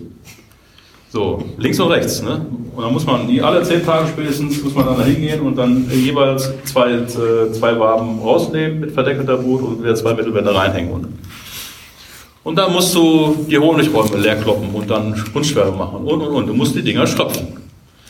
Du musst die Dinger schröpfen. Und wenn du das machst, dann hast du null Schwarmstimmung. Also die haben wirklich weniger Schwarmstimmung als sonst normale Völker. Und das ist auch bei dem, wenn man das, wenn man das Prinzip ein bisschen verstanden hat und dann auch mit dem angepassten Brutraum arbeitet, dann hat man auch bei den normalen Einkönigvölkern auch weniger, wesentlich weniger Schwarmstimmung. Ähm, ich habe ja angefangen mit Varé, ich habe ja erzählt, da habe ich dann Schwarmkontrollen gemacht und die haben mehr geschwärmt als die Völker, die ich in der Schwarmbetriebsweise geführt habe. Habe mich immer ein bisschen gewundert, was soll das denn? Aber seitdem ich da mit dem angepassten Brutraum arbeite und dieser Körper zur Königin passt, habe ich eigentlich auch nur normale Schwarmtendenzen. Das heißt also Mitte, Ende Mai, 20 bis 25. Mai bei uns in der Gegend kommen so ein paar Zellen und so weiter, die breche ich einmal und das war's. Mehr brauche ich da nicht mehr machen mit dem angepassten Brutraum. Und das ist sehr, sehr entspannt zu Imkern, weil man nicht ständig da durchwühlen muss und gar nichts. Man ist man wesentlich befreiter. Natürlich muss die Biene dazu passen. Das heißt, ich brauche eine schwarmträge Biene. Wie erkennt man denn eine schwarmträge Biene? Wer weiß es? ist relativ einfach zu erkennen. Und zwar erkennt man sie nicht an der Anzahl der Zellen, die die äh, Königin zieht. Also wenn da jetzt, was ich, äh, 10 hängen oder 20 oder 5 oder 3, das macht gar keine Aussage, ob die schwarmträge ist oder nicht. Das einzig Wichtige ist, wenn hier Zellen gezogen werden, Schwarmzellen, dass die Königin weiter stiftet. Die legt weiter ihre Eier, ihre Eier, ihre Eier. Das ist eine schwarmträge Königin. Diese, diese Bienen, wenn da plötzlich schlechtes Regenwetter eintritt oder plötzlich Nektar kommt, so eine Überraschung, diese Bienen beißen dann diese Zellen auf, machen die kaputt selber, die, die brechen die selber mehr oder weniger. Wer die hier, die, die, die hatten jetzt hier viele Zellen gezogen und die haben aufgehört zu brüten. Wenn die aufhören zu brüten, können die nicht mehr zurück. Bei denen ist der Betrieb ganz normal weitergelaufen. Hier schlüpfen neue Bienen und äh, hier hast du noch Pflegebienen und das, da, da funktioniert alles gleich weiter. Bei den Bienen hier, da ist alles zusammengeschlossen. Das sind die Bienen, die nachher bei Wind und Wetter und Sturm rausschwärmen und irgendwo da nass wie so ein Pudel in den Birnbaum hängen oder sonst irgendwo. Das ist der Unterschied zwischen Schwarmträger und zwischen äh, Schwarmlustig. Also die Schwarmlustigen hören auf zu brüten, wenn sie Schwarmzellen ziehen. Und die schwarmträgen Bienen, die also wirklich nicht so wahnsinnig wahnsinnig Lust haben zu schwärmen, die äh, stiften weiter. Die königlich ganz normal weiter Brot, Brot, Brot, Brot, Brot, während sie Schwarmzellen ziehen. Und wenn man sich diese hier auswählt, hat man also wesentlich weniger Arbeit. Und gerade in der Erwerbsimkerei ist das so eine Biene Gold wert. Warum? Wenn ich nämlich dann nicht solche Bienen habe, sondern die andere Variante, die so schwarmlustig sind, äh, dann habe ich wieder diese 5, 10, 25 Prozent Ausfall in der Saison, weil die einfach weggeschwärmt sind. Und wer mal versucht hat, mit Zellenbrechen äh, Schwärme zu verhindern, äh, wird die Grenzen kennen. das ist also zwecklos. Also. Bei solchen Völkern, die sowas zeigen, also die die Brut einschränken, wenn sie, da gibt es nur eins, Königin raus, die alte, und einen Königableger machen. Und dann hat man aber einen Knick, einen Leistungsknick und erntet sofort ein Drittel weniger Honig. Warum? Weil hier die Brut weg ist schon. Die braucht ja, die schränkt das ja über 10, 12 Tage, wird die Brut eingeschränkt, irgendwann hat man kein Brutnest mehr. Das Brutnest ist die Honigpumpe. Das habe ich gestern im Vortrag erzählt. Der Futtersaft, den die Bienen äh, erzeugen, die Ammenbienen, 25% des Futtersaftes wird an die Flugbienen gefüttert. Flugbienen. Flugbienen werden gefüttert. Warum? Weil Flugbienen fliegen raus, holen Nektar und den Nektar können sie als Energieversorgung anzapfen. Das ist kein Problem. Die haben eine Honigblase, dann nehmen sie ein bisschen Nektar raus und haben dann was zum Flattern. Das Problem ist, ein Lebewesen lebt nicht nur von, von, von Kohlenhydrate, von dem Strom, sondern braucht Proteine. So, und die Proteine gibt es nur aus Pollen bei den Bienen. Die können aber während des Fluges kein Pollen ver äh, verarbeiten, verdauen und gar nichts, sondern die, der Pollen wird dann im Bienenstock verdaut und über die Ambienen, über den Futtersaft an die Flugbienen gefüttert. Und die Flugbienen werden nur vollwertig ernährt, wenn die Ambienen den Futtersaft abgeben. Und wenn hier kein Brutnest ist, wo keine jungen Bienen mehr schlüpfen, wo es keine jungen Ambienen mehr gibt, die Futter im vollen Saft stehen, werden die Flugbienen nicht gefüttert. Und so ein Bienenvolk produziert nichts, wenn so ein Bienenvolk massig Honig produziert. Nicht, weil sie besonders getuned worden sind, sondern einfach, weil da das Brutnest als Honigpumpe funktioniert. Das Brutnest ist die Honigpumpe. Solange das Brutnest rund läuft. Und deswegen ist es auch so schwierig, wenn man hier anfängt zu schröpfen, also in den normalen Folgen. Ne? Also bei zwei Königvölkern, die verpacken das ohne Probleme. Aber wenn man hier anfängt zu schröpfen oder Bienen wegnimmt, das, das ganze System wird total durcheinander gebracht. Vergiss es, wenn du richtig Honig machen willst, muss dieses Brutnest einwandfrei durchlaufen. Von April bis in Oktober rein durchlaufen. Und dann hast du ganz automatisch, ohne viel Zauberei, viel Honig. Also Schwarmträger, Schwarm, schwarmlustig. Aber die zwei Königvölker, die muss man schöpfen. Da sind einfach zu viele Bienen, die danach schöpfen. Und äh, die muss man irgendwo wegbringen. Schön ist dann, wenn man an Bienenstand zwei, äh, zwei Königvölker hat, dann setzt man den Honigräume auf. Die Honigräume werden sofort ausgebaut. Also die sind innerhalb von einer Nacht sind die ausgebaut. Uff. Dann hast du da Bienen drin und äh, fertig ausgebaute Honigwaben, die nimmst du und setzt sie auf die anderen Bienenvölker drauf.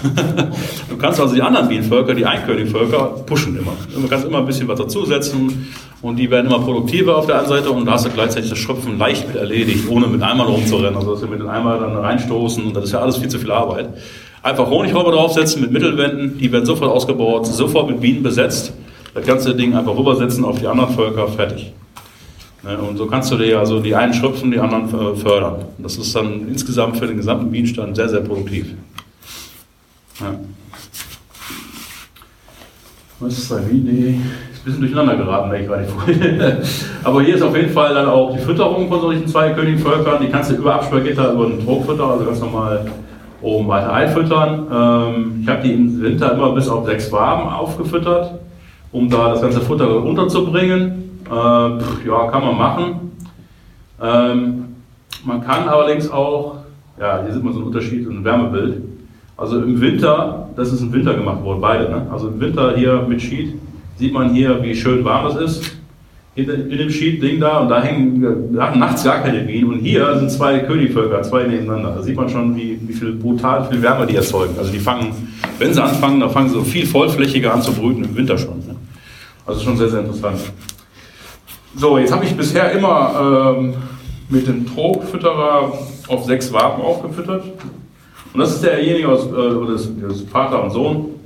ähm, aus Liechtenstein, oben in den Alpen, die mit dem vielen Alpenrosenhonig, die ähm, haben eben gesagt, okay, warum soll ich denn immer zwei Waben rausnehmen, reinlegen und so weiter, das ist viel zu umständlich. Die haben einfach das ganze Jahr über immer eine Honigzage drauf. Und die haben das Absperrgitter, Honigzage und dann darauf den Domfütterer und da füttern sie im Prinzip über den Honigraum runter bis in den Brutraum nachher. Äh, lassen unten aber immer nur vier Seiten, Waben pro Seite.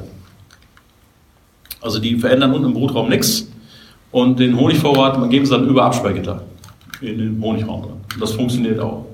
Das funktioniert erstmal deswegen, weil die ja so brutal warm sind hier.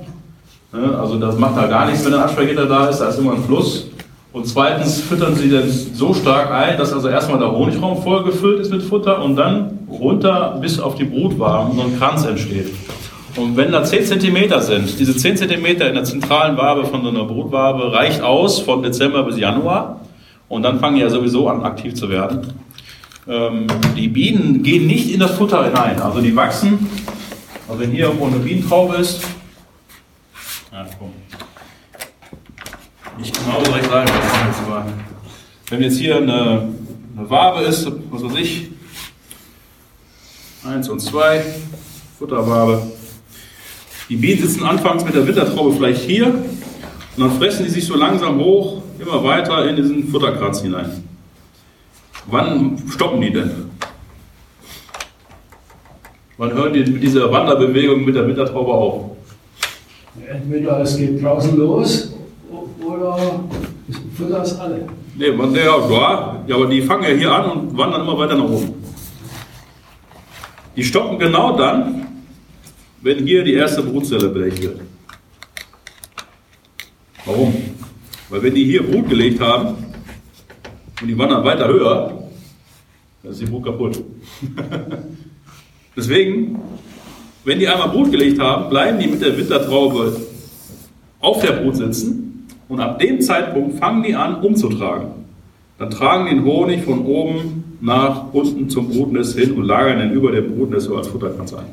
Das sogenannte Eisblumenhonig. Also wenn man dann im Winter im Wintervölker rumwurstelt, sieht man dann plötzlich offene Grenze über dem Brutnest, wo man denkt, was soll das denn? Ist da jetzt irgendwas, neckert da irgendwas da draußen oder kommt man irgendwo draußen? Nein, die tragen um.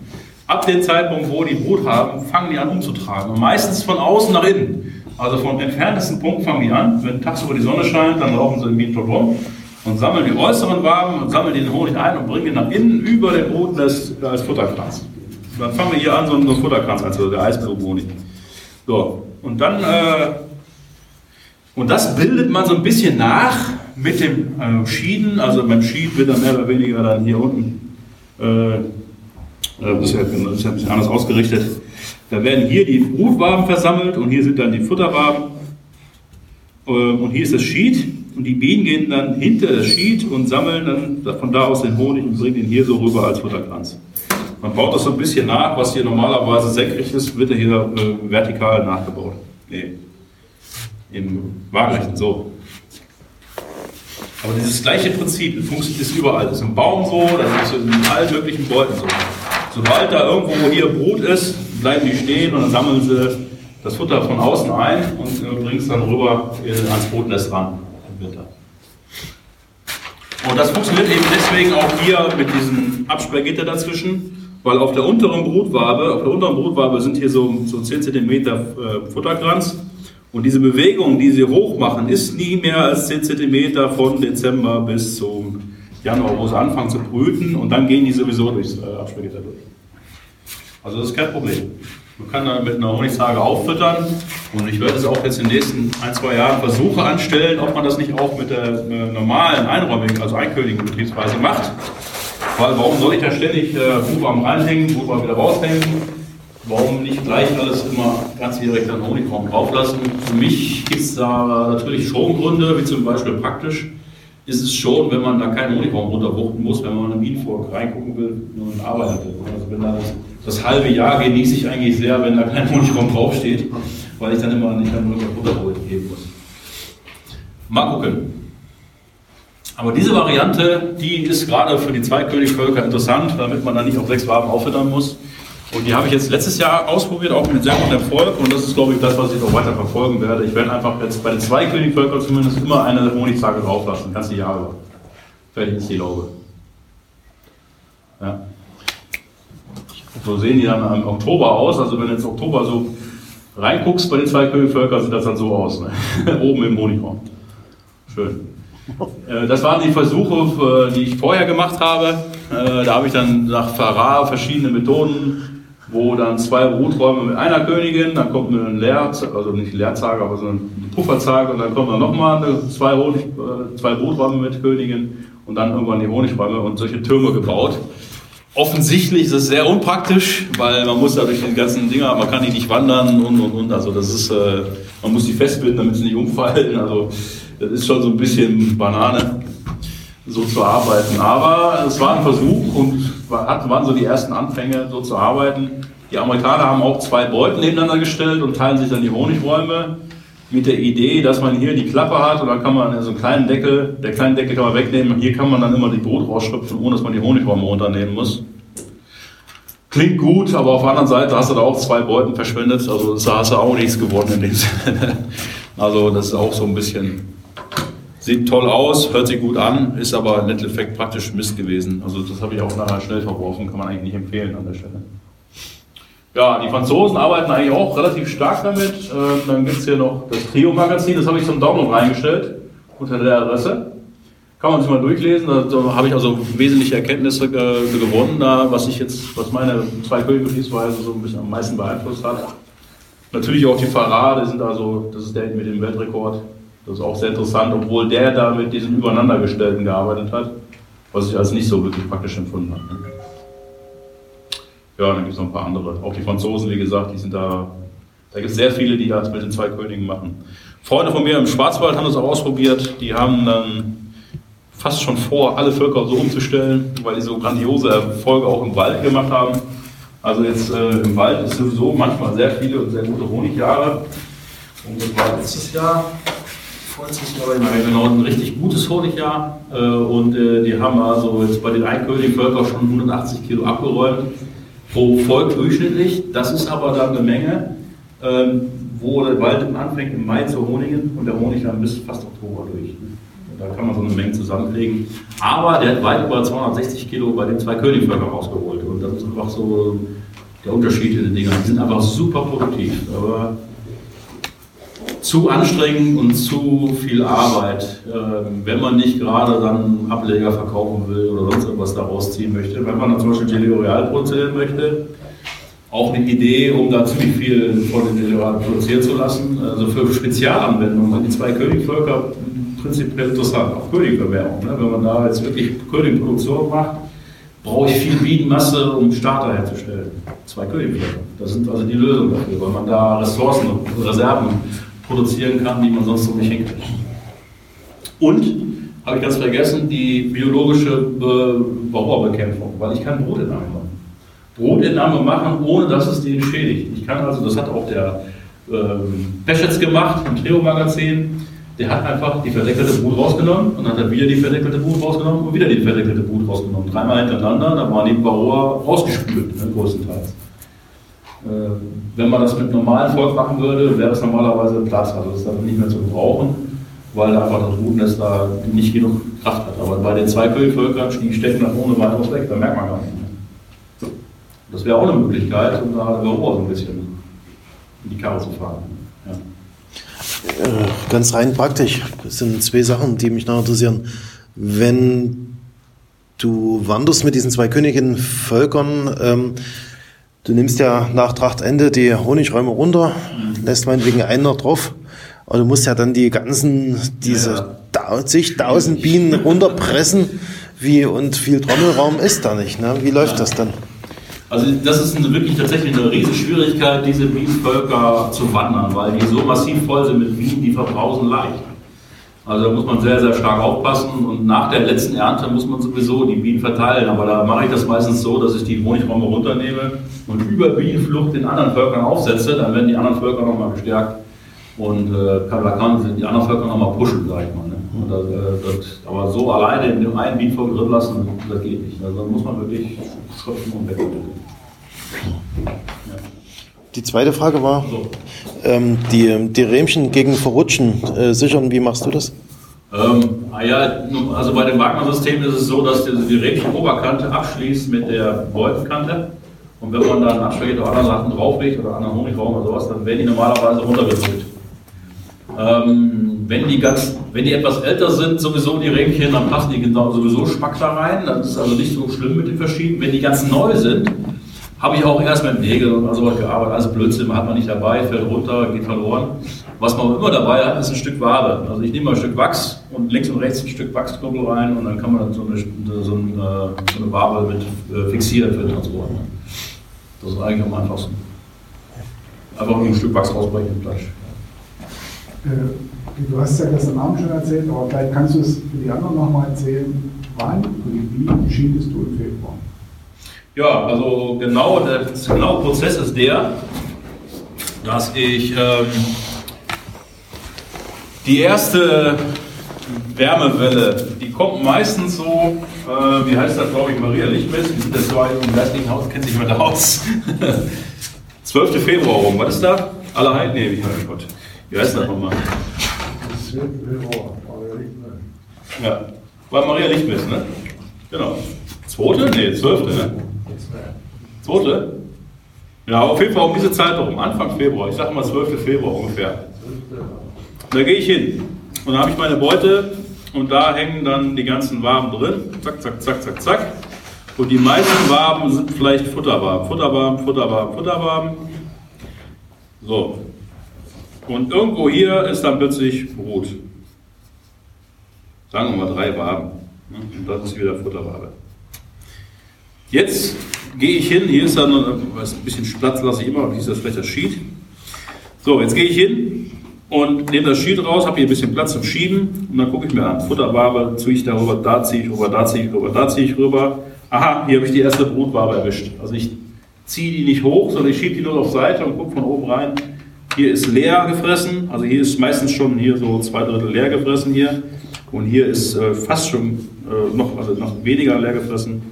Und die sind noch ganz voll, die Futterwaben. Und hier merkt man schon, ist leer und es ist dann auch schon Brut drauf. Es muss nicht wahnsinnig viel Brut sein, meistens ist es Eier oder offene Brut zu dem Zeitpunkt.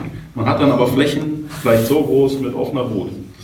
Und alle Brutwaben bleiben einfach in dem Brutnest und dann setze ich das Sheet hier genau da bei der letzten Brutwabe hin. So, zack. Wenn hier eine Futterwabe ist, dann setze ich die hier raus und setze die rüber. Sodass die Bienen wirklich nur, nur mit Brut besetzte Waben so einen Raum bilden. Das war's, mehr mache ich nicht. Also alles, was Brut hat, bleibt drin im Brutnest, wird abgeschieden und der Rest geht rüber auf Futterwaben. Die hängen dann hinter dem Sheet von hier aus gesehen hinter dem Sheet. Da hängt das Futter drin. So. Und äh, die Bienen, das passiert folgendes. Also normalerweise verteilen sich die Bienen so ein bisschen über, das ganze, äh, über den ganzen Wabenkörper. Wenn die aber jetzt hier so ein Sheet haben und es wird abends kühl gegen Nacht, dann krabbeln die alle zur Mama ins Bett.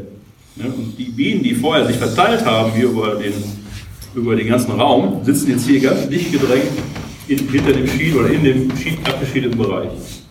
Und da passiert genau das, was wir gerade auf den Fotos gesehen haben. Also es gibt eine massive Wärme. Wo ist er überhaupt hin? Links, rechts, dahin.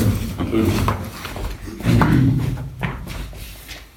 Da gibt es da in dem Bereich ganz massiv, ah, ist er schon. Da gibt es also ganz massiv Wärme und hier ist schon relativ kühl, also ist eigentlich egal. Aber hier, da, wo, da können die, also den gesamten Bereich füllen die aus. Also der gesamte abgeschiedete Bereich ist Boulevard.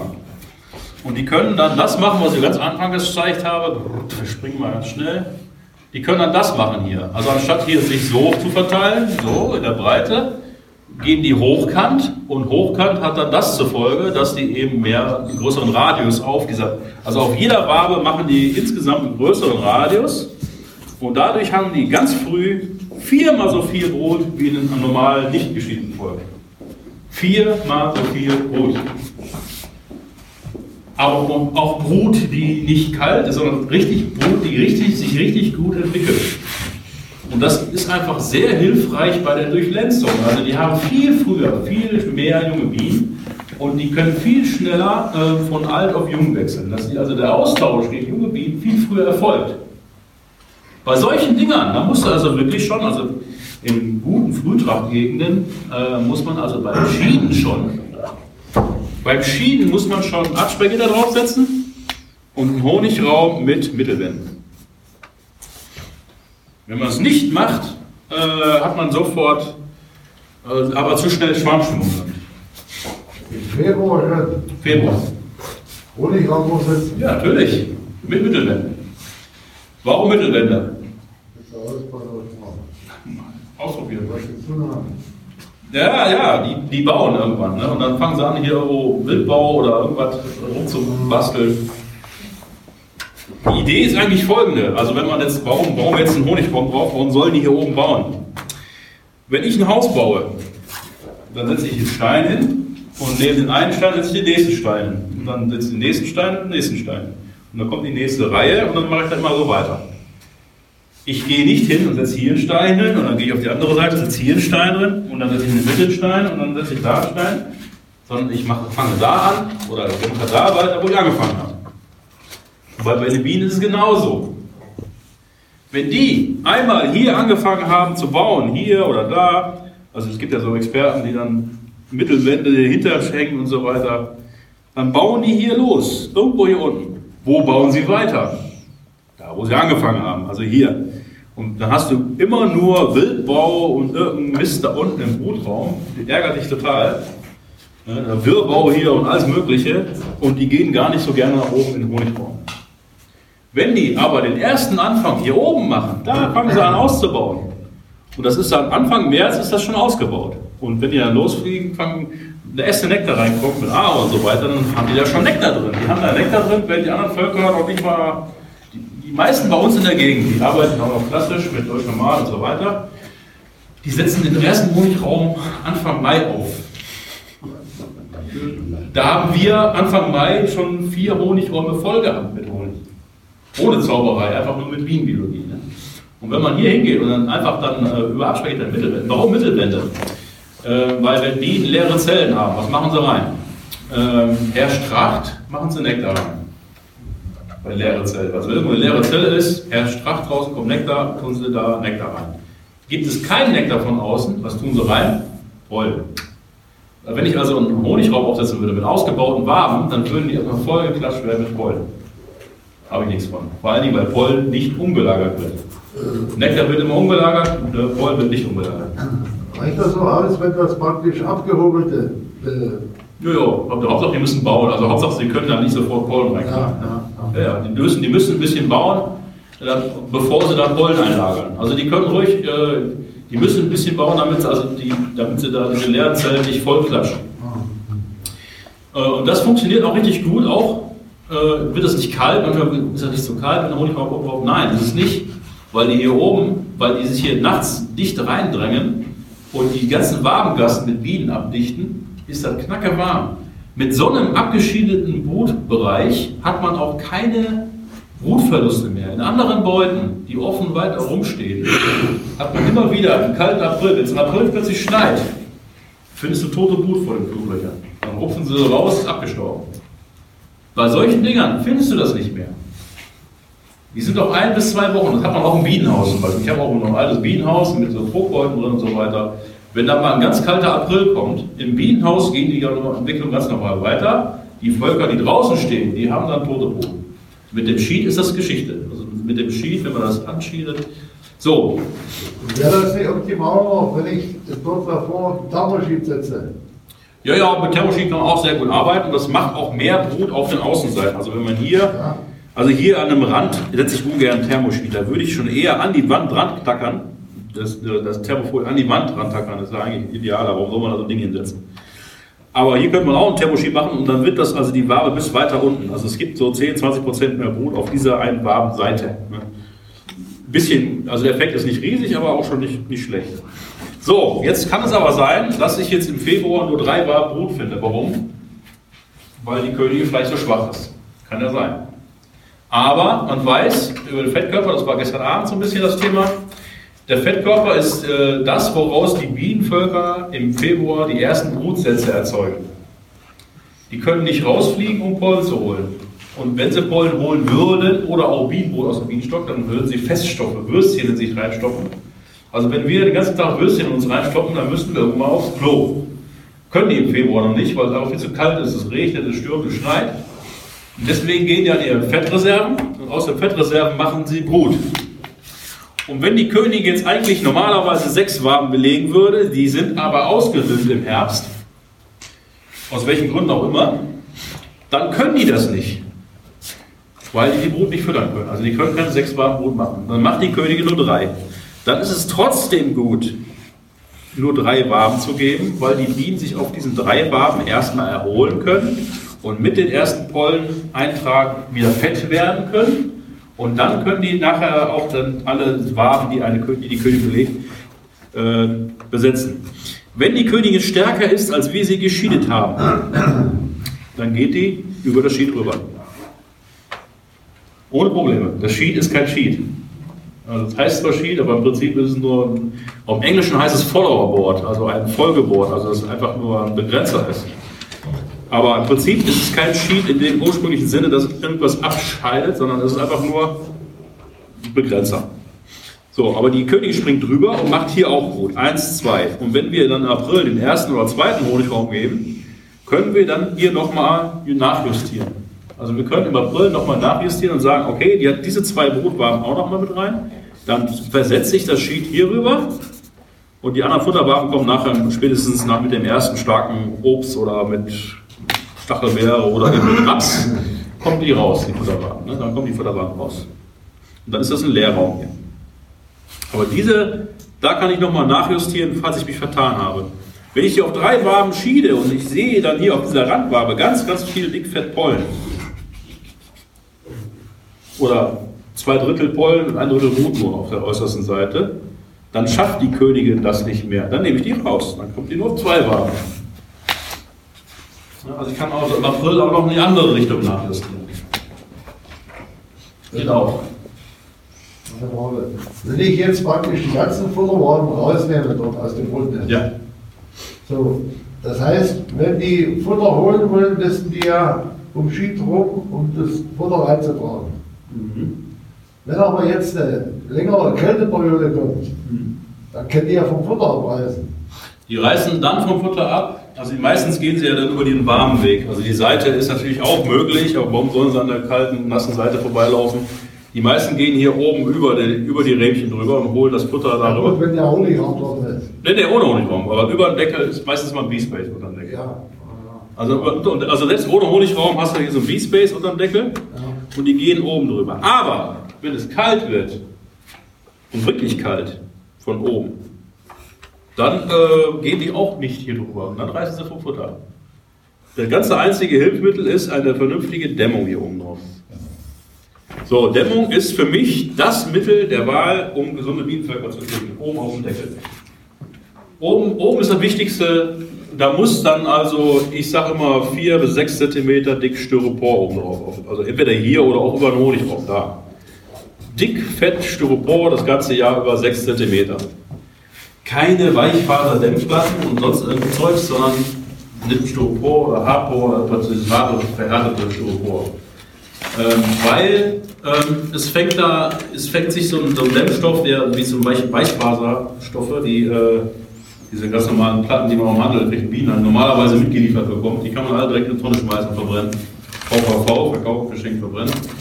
Äh, weg damit, äh, Styropor rein und man hat das Thema erledigt. Warum ist das oben besonders wichtig?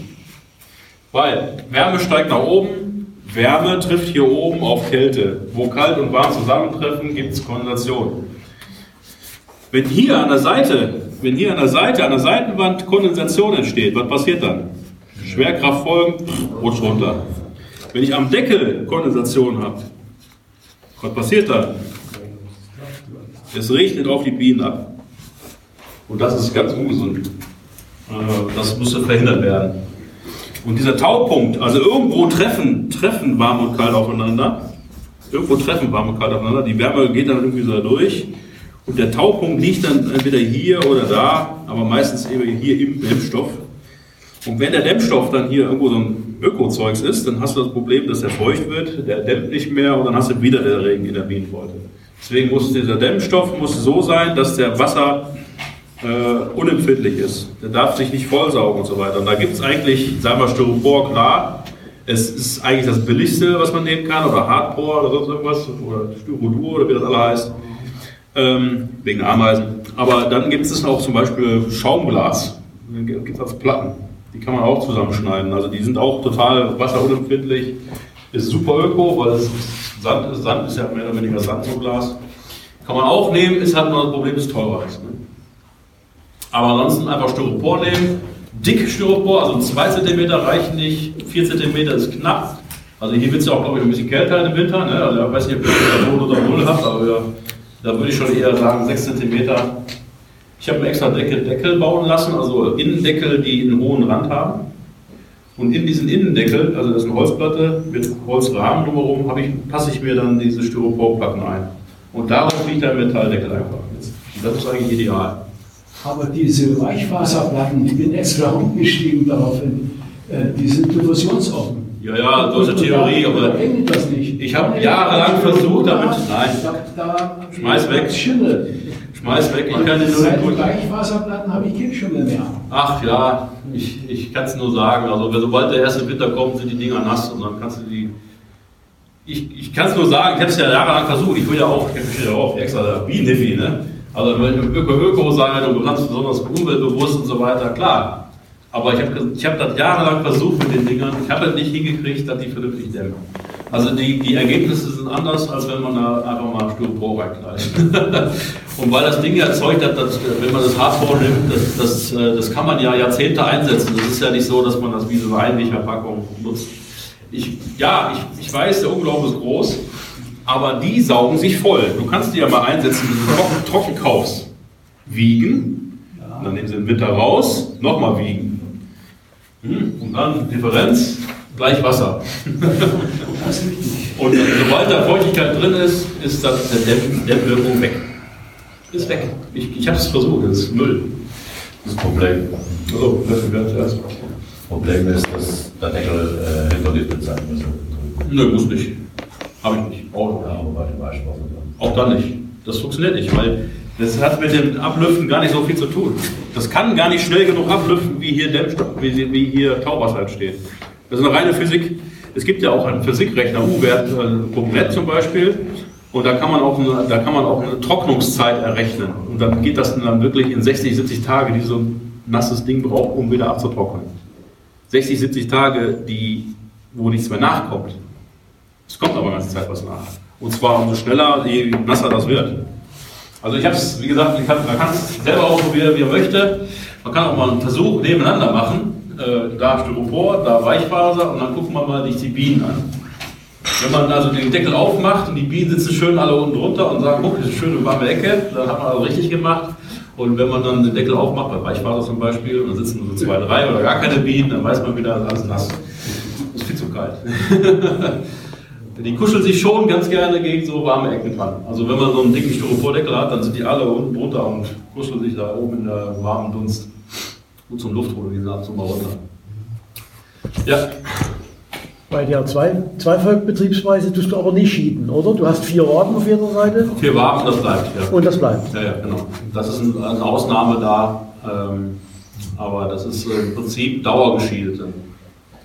Ich habe noch mal eine Frage, wenn du die äh, Doppelkönigin-Variante hast und du nimmst dort einfach die Königin raus und machst sie in dem Volk, wo eine fällt, wie, wie beweisest du die da neu mitten in der Serie? Gar nicht, also Saison mache ich das gar nicht, sondern ich ziehe einfach das, das mittlere Treadsheet raus und setze die restlichen Waren zusammen und damit ist das Ding erledigt. Ne? Und dann habe ich dann immer nur ein König-Volk, zwar nur, aber die Dinger müssten, also sollten möglichst gleichzeitig gebildet werden. Die schwärmen auch gleichzeitig.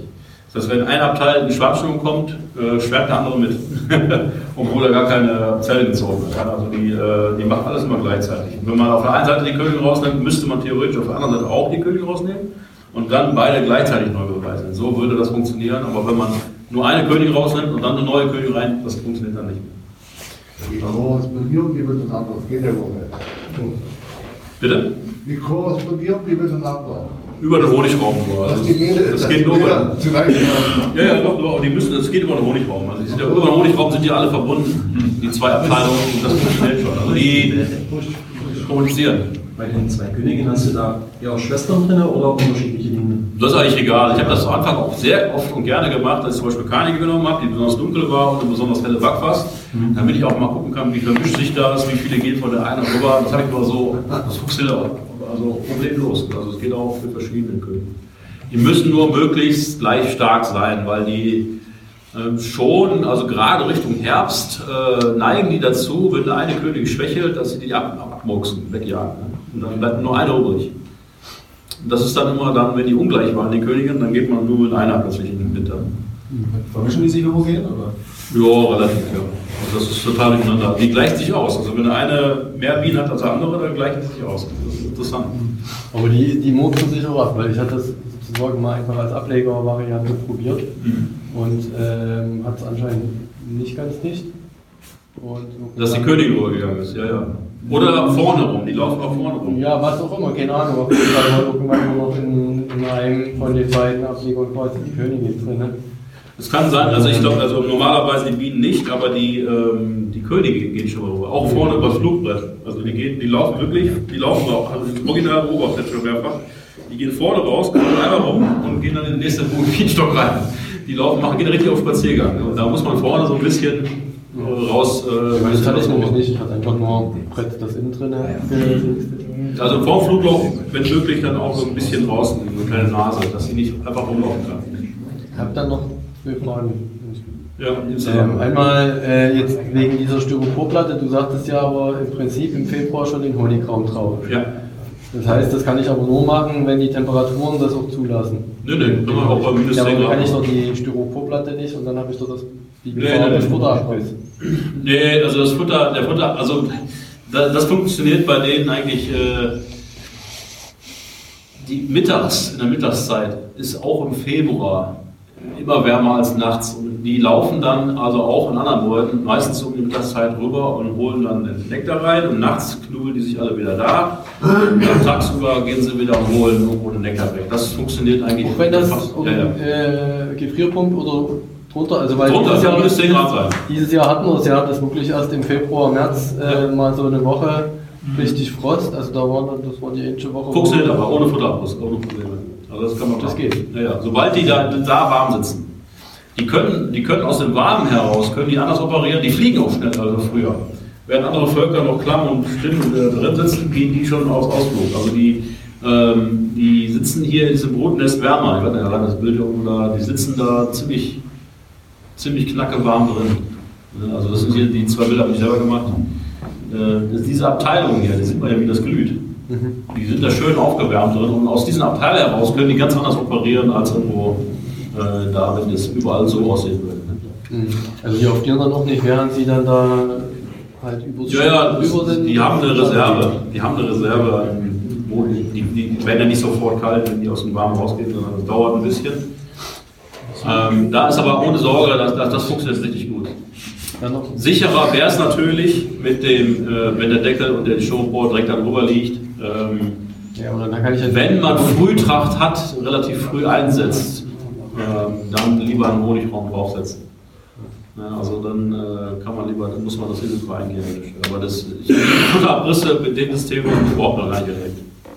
Also die, die alten Imker mit den T120 Druckbeuteln, die ich ja zuerst übernommen habe, mit den 20 Rähmchen in einer Reihe, bei denen habe ich noch gelernt. Ne? Zeitungen, Kissen und Decken und so weiter, da wurde richtig drauf gestapft. Im Bienenhaus noch. Ne? Das war richtig, da war das erste, also wo ich damit in Kontakt gekommen bin. Und dann, es wird ja immer so viel geschrieben, ja, die brauchen keine Dämmung und tralala und so weiter. Aber wenn man sich mit dem Thema Bauphysik und so weiter beschäftigt, dann ist alles einfach nur eine reine Rechenfrage und der Rest ist dann Beobachtung bei den Bienen. Was mögen die Bienen? Wie reagieren die Bienen? Also wenn ich einen Deckel habe, mache den auf und da sitzt keine Biene oben, dann weiß ich, es ist zu kalt oben. ne? Also wenn man da aber eine schöne Dämmung oben drauf macht und man macht den Deckel auf, ist alles voll von runter mit Bienen. Die gehen sofort an den Warmen und kuscheln sich da dran. Auch Thermoschiede. Wenn man Thermoschied hat, die sitzen in der warmen Gasse mit dem Thermoschied viel lieber als irgendwo anders, ne? wo kein Thermoschied ist. Also das merkt man schon. Man muss einfach nur hingucken. So, das ist die letzte Frage. Einen noch.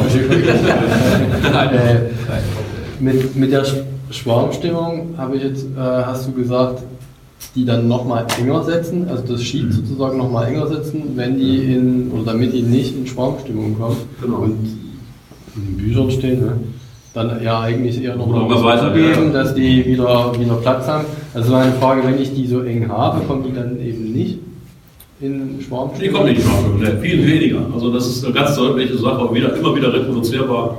Also ich mache das sogar so, äh, dass ich dann, wenn ich zum Beispiel spezial im Wald äh, anwandere, wo wenig Pollen ist, also im Schwarzwald, wenn du mitten in den Fichtendingern da stehst, da ist also wenig Pollen und äh, da gibt es natürlich auch weniger Brut. Da gehe ich auch schon im Vorhinein schon hin und reduziere die Wabenanzahl. Dann hat dadurch wesentlich weniger Probleme nachher. Also ich damit, seitdem ich das mache, komme ich mit gesünderen Bienenvölkern aus dem Schwarzwald raus. So, weil die im Schwarzwald normalerweise, wenn du die bis Oktober teilweise drin hast, dann sind die nachher auf. Die, sind die haben da wenig Pollen, wenig Brut und die sehen schlimm aus normalerweise. Und seitdem ich das mache, setze ich die teilweise auch vier Waben nur und lasse die über vier Waben bis also im August, September reinlaufen und so, dann komme ich da hin und die sind alle trocken. Ne? Und das ist eigentlich so äh, die Erfahrung, je enger sitzt, desto besser. Ist zwar kontra, ich habe auch lange gebraucht, also es ist, es ist nicht selbstverständlich oder das ist man nicht selbst erklären oder sowas. Und man hat mich auch lange gescheut davor. Ne? Man, ich habe geschiedet auf sechs, sieben, acht Waben und so und habe gedacht, ich hätte geschiedet, aber es war nicht. Es war kein Schieden, es war einfach nur irgendwo was hinhängen, was überhaupt gar keinen Effekt hat. Also man muss dann, äh, man muss sich im ersten Moment trauen. Das Gute ist dabei, dass man nachjustieren kann. Also selbst wenn man ein bisschen scharf geschiedet hat, die geht da drüber hinweg und dann kann man nochmal nachjustieren. Also man kann eigentlich nichts verkehrt machen, wenn man es ausgeführt hat. Man kann auch nochmal nachjustieren, einfach probieren und machen. Und am besten noch mit der alten Methode mal so weiterlaufen lassen, die man sonst gemacht hat, und dann mal vergleichsweise die anderen Völker Maschinen daneben stellen. Weil dann sieht man das nämlich erstmal. Ne? Wie ich es verstanden habe, aber erst im April, ja, dann weiterschieben. Ja, im April, also ich sag mal so, wenn die ersten Grundsätze durch sind, und wenn man normalerweise den ersten oder den zweiten dann Honigraum draufsetzt, dann ist man ja sowieso dran. Und dann guckt man sich das an, ist er drüber gesprungen oder nicht. Und dann nimmt man ja auch die Futterwaben mal raus. Und dann kann man eben dann nochmal das Schiff nachjustieren. Dem Motto, ist zu viel oder zu wenig. Also theoretisch kann man einfach hinter das Sheet nochmal eine leere Brutwabe oder sowas reinsetzen. Nein, bloß nicht. Nee. Nee, oder, oder irgendwann. Ja dann die Futterwaben- Königin springt dann, springt dann rüber und dann könnte man ja daran gucken. Also, also im- man hat, lässt ja die Futterwaben im Februar drin stehen. ja, ja. Und die, geht, die, die fressen die Futterwaben leer und die fängt dann auch an, fängt ja auch an zu brühen. Genau. Das- Daran kann man es sehen. Aber eine leere Wabe reinhängen würde ich nicht, weil wenn da leere Zellen sind, machen die da sofort Pollen rein. Und dann äh, im schlimmsten Fall fangen sie sogar noch an, hier zu bauen, an der Wabe rumzubauen und dann hast du wieder den ersten Stein gelegt und dann bauen die von dem ersten Stein aus weiter. Aber die eine alte Futterwabe einfach hängen lassen und. Eine alte Futterwabe ist besser als eine Mittelwand oder eine leere Wabe, das ist auf jeden Fall so. Aber ich würde da eigentlich gar nichts machen, also, weil äh, das ist besser, wenn da nichts ist. Die gewöhnen sich dann dran. Ja weil die fangen, wenn die irgendwo anfangen, wie gesagt, das ist wie beim Hausbau, wo du anfängst, machst du weiter. Also du musst immer gucken, dass die nie unten anfangen zu bauen. Unten sollen die bloß nicht bauen. Wenn die unten bauen, bauen die immer unten weiter. Dann hast du Wildbau hinterm Ski, dann machst du auf, dann darfst du schneiden und dann ist alles lästig. Aber wenn die einfach oben angefangen haben zu bauen, dann wollen die auch nur oben bauen. Die bauen oben weiter. Und wie verrückt. Und jetzt sind noch ein Honigraum, und noch ein Honigraum, noch ein Honigraum. Die bauen und bauen und bauen, da so riesen Wolkenkratzer hin. Das finden die toll. Also da machen die weiter mit. Aber wenn du dann unten, also wenn du dann typisch im Mai reinguckst oder im April, da die ganzen Internetforen, dann heißen die, gibt es ja Thema Nummer eins, ja, meine Bienen gehen nicht in den Honigraum.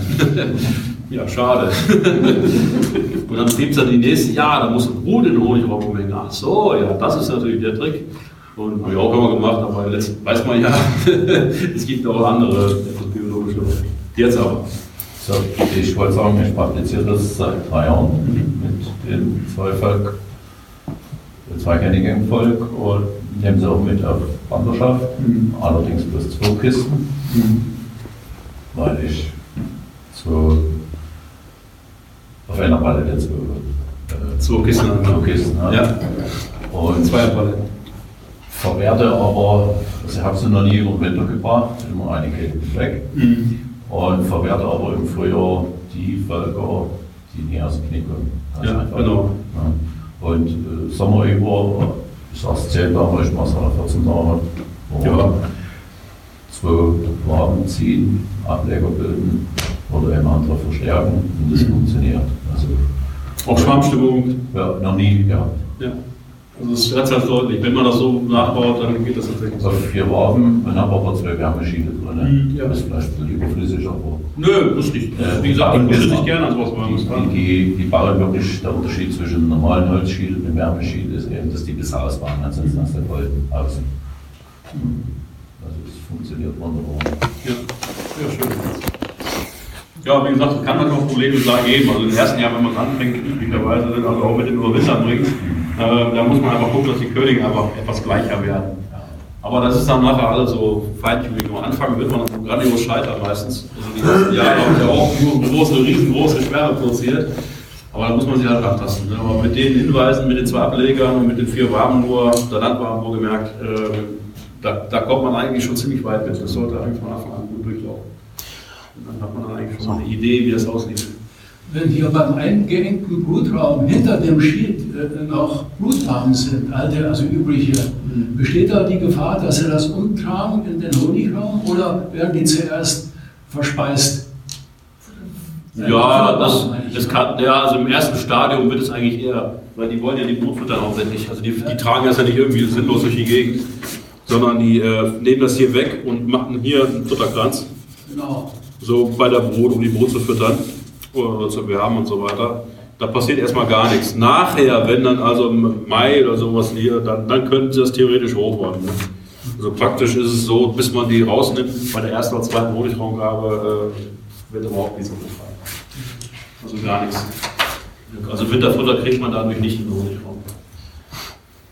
Ich habe zu der zwei äh, Raum, ne, zwei Königin Technik nochmal eine Idee gehabt, die habe ich letztes, letzten Winter, aber letzten Winter ist eigentlich alles durchgekommen, ne, ähm, praktiziert. Wenn es darum geht, dass die äh, Völker über den, quasi über den Honigraum ne, äh, kommunizieren, ich habe dann halt einfach den, das, äh, zwei Deckel drauf gemacht, ne, ganz klar. Äh, bei mir war es auch anders. Äh, ich habe es auch ein bisschen anders. Ich habe äh, zwei Kistchen, zwei halbe Kisten gemacht, äh, die ich über den Nico-Fütterer dann auch äh, fütter. Genau, genau. Das ist dann einfach. Also da habe ich dann zwei äh, getrennte äh, Futterteile, die äh, das funktioniert da ganz gut. Und da hatte ich, äh, ja, ich habe halt 100% äh, Erfolg beim Überwintern gehabt. Ja. Auch in den kleinen Kisten und natürlich dann ne, diese, diesen, Ist vielleicht für den Anfang gar nicht verkehrt, wenn man das komplett trennt, aber äh, wenn man das dann länger macht und diese Königin richtig einschätzt, das ist also A und O, dass die ungefähr gleich sind, dann kriegt man die auch ohne, also die können ruhig mit Verbindung überwintern, das ist also gar kein Problem. Also zum Beispiel der andere äh, Andreas und Franz Berlinger aus Liechtenstein, die machen das nur so. Also die haben, glaube ich, glaube 60 Völker oder sowas. 60 Doppelvölker und äh, die überwintern alle nur so. Und, äh, das ist einfach so ein bisschen Erfahrung nachher, wie, wie, wie stark die Könige sind und wie gleich stark sie sind. Also sie müssen ungefähr gleich stark sein, weil wenn eine ein bisschen schwächer ist, machen sie die gleich. Das ist, das ist einfach so. Ja. Funktioniert das eigentlich auch mit dem Abspeicher horizontal und vertikal? Äh, Absperrgitter würde ich nicht vertikal machen, ähm, weil die Könige dann Kontakt zueinander haben können. Ähm, die können sich zwar nicht umbringen, aber wenn da eine Fühler durchsteckt und die andere beißt den Fühler ab, ist die auch tot. Ja, also dann ist das auch verloren. Also ich will es nicht machen, weil einfach eine Verletzungsgefahr zwischen, zwischen den beiden Tieren da ist. Die Chinesen haben auch eine, mit zwei Königen mit Dose gemacht, die natürlich etwas rabiat und brutal ist. Die klipsen einfach die äh, Mandibel weg. Von, also eine Mandibel, ein Beißwerkzeug von der Königin. und dann lassen sie die zusammen in den Mietstock laufen, weil die sich dann nicht gegenseitig umbringen können. Aber das ist natürlich eine Methode. Ja. das ist nicht so eine feine Art. Aber naja. Ich würde, ich würde das Absperrgitter nicht, nicht vertikal machen. Also da kommen die irgendwie in Kontakt und dann beißen die sich irgendwas ab. Ne, Und dann ist nicht gut. Die sollen sich nicht bekriegen können. Ne? Also bei uns ist es so, dass wir von der Entwicklung im Frühjahr her so zwischen vier und sechs Wochen hinter euch her sind. Also ich bin viel in Luxemburg gewesen auf Montage. Mhm. Und man so beobachten kann dann. Ja. Also bei uns geht es ein her. Ja, ja, natürlich. Aber gerade dann ist es wichtig, wenn man so langes Frühjahr hat, dass die schon früh anfangen, da stark zu werden. es Das ist schon hier. Hier ist schon drei Wochen später als Dresden. Ja, der Rest ist extrem. Das ist bei uns auf 14 Tage. Ja, Niederrhein, also wir haben eigentlich null Frosttage. Stehe ich schon seit Jahrzehnten nicht mehr so richtig. Aber das ist auch nicht nur ein Vorteil. Können wir mal exportieren. Ja, ja unten am, am, unten, äh, am Oberrhein, also nicht in Niederrhein, sondern Oberrhein, andere Seite, also da im Schwarzwald und da in Richtung Freiburg runter, da habe ich auch Bienenvölker, ich überwinter auch im Süden Bienenvölker. Und äh, da ist es sogar noch ein Ticken wärmer als am Niederrhein. Ne? Und da überwintern auch viele, viele, viele Berufsimker. Also da Das ist, teilweise nicht mehr so Schnee ist. ja, ja, das ist tatsächlich so. Also bei uns haben wir gar keinen Schnee. Wir haben auch keinen Frost. Also wir haben null, also wir haben null, letzte, letzte, letzte zwei Winter haben wir null Frosttage gehabt. Also null Tage unter null. äh, ist teilweise schön, teilweise nicht so schön. Es hat Vor- alles Vor- und Nachteile. Ähm, Aber da unten im Oberrhein, da, da in der Ecke, wo ich bin, da überwintern äh, 35.000 bis 40.000 Bienenvölker. Ne? Weil die alle ihre Bienen dahin bringen, damit die früher schon mal loslegen. Brutal viele Bienenvölker. Und das war's dann auch schon. Es gibt jetzt einiges in der Röhre, was sich angesammelt hat für den Bienenpodcast der Zukunft, für zukünftige Monate. Manches hat nicht funktioniert, manches funktioniert. Ich glaube, da lassen wir auch ein bisschen die Zufälle so spielen. Wer etwas gerne besprochen hat, einfach bitte melden. Feedback at bienenpodcast.at. Wer etwas gerne erzählen möchte, wer etwas zu erzählen hat, auch einfach melden. Es kommt eigentlich immer was Gescheites raus und es gibt auch viele andere Podcasts, die man gut hören kann, zum Beispiel Omega Tau, CRE und Forschergeist. Der letzte Forschergeist unfassbar über Kriminalbiologie. Ich werde es verlinken. Viel Spaß. Und das war's. Danke Lutz und danke Bernhard. Lothar Budingbauer verabschiedet sich. Tschüss.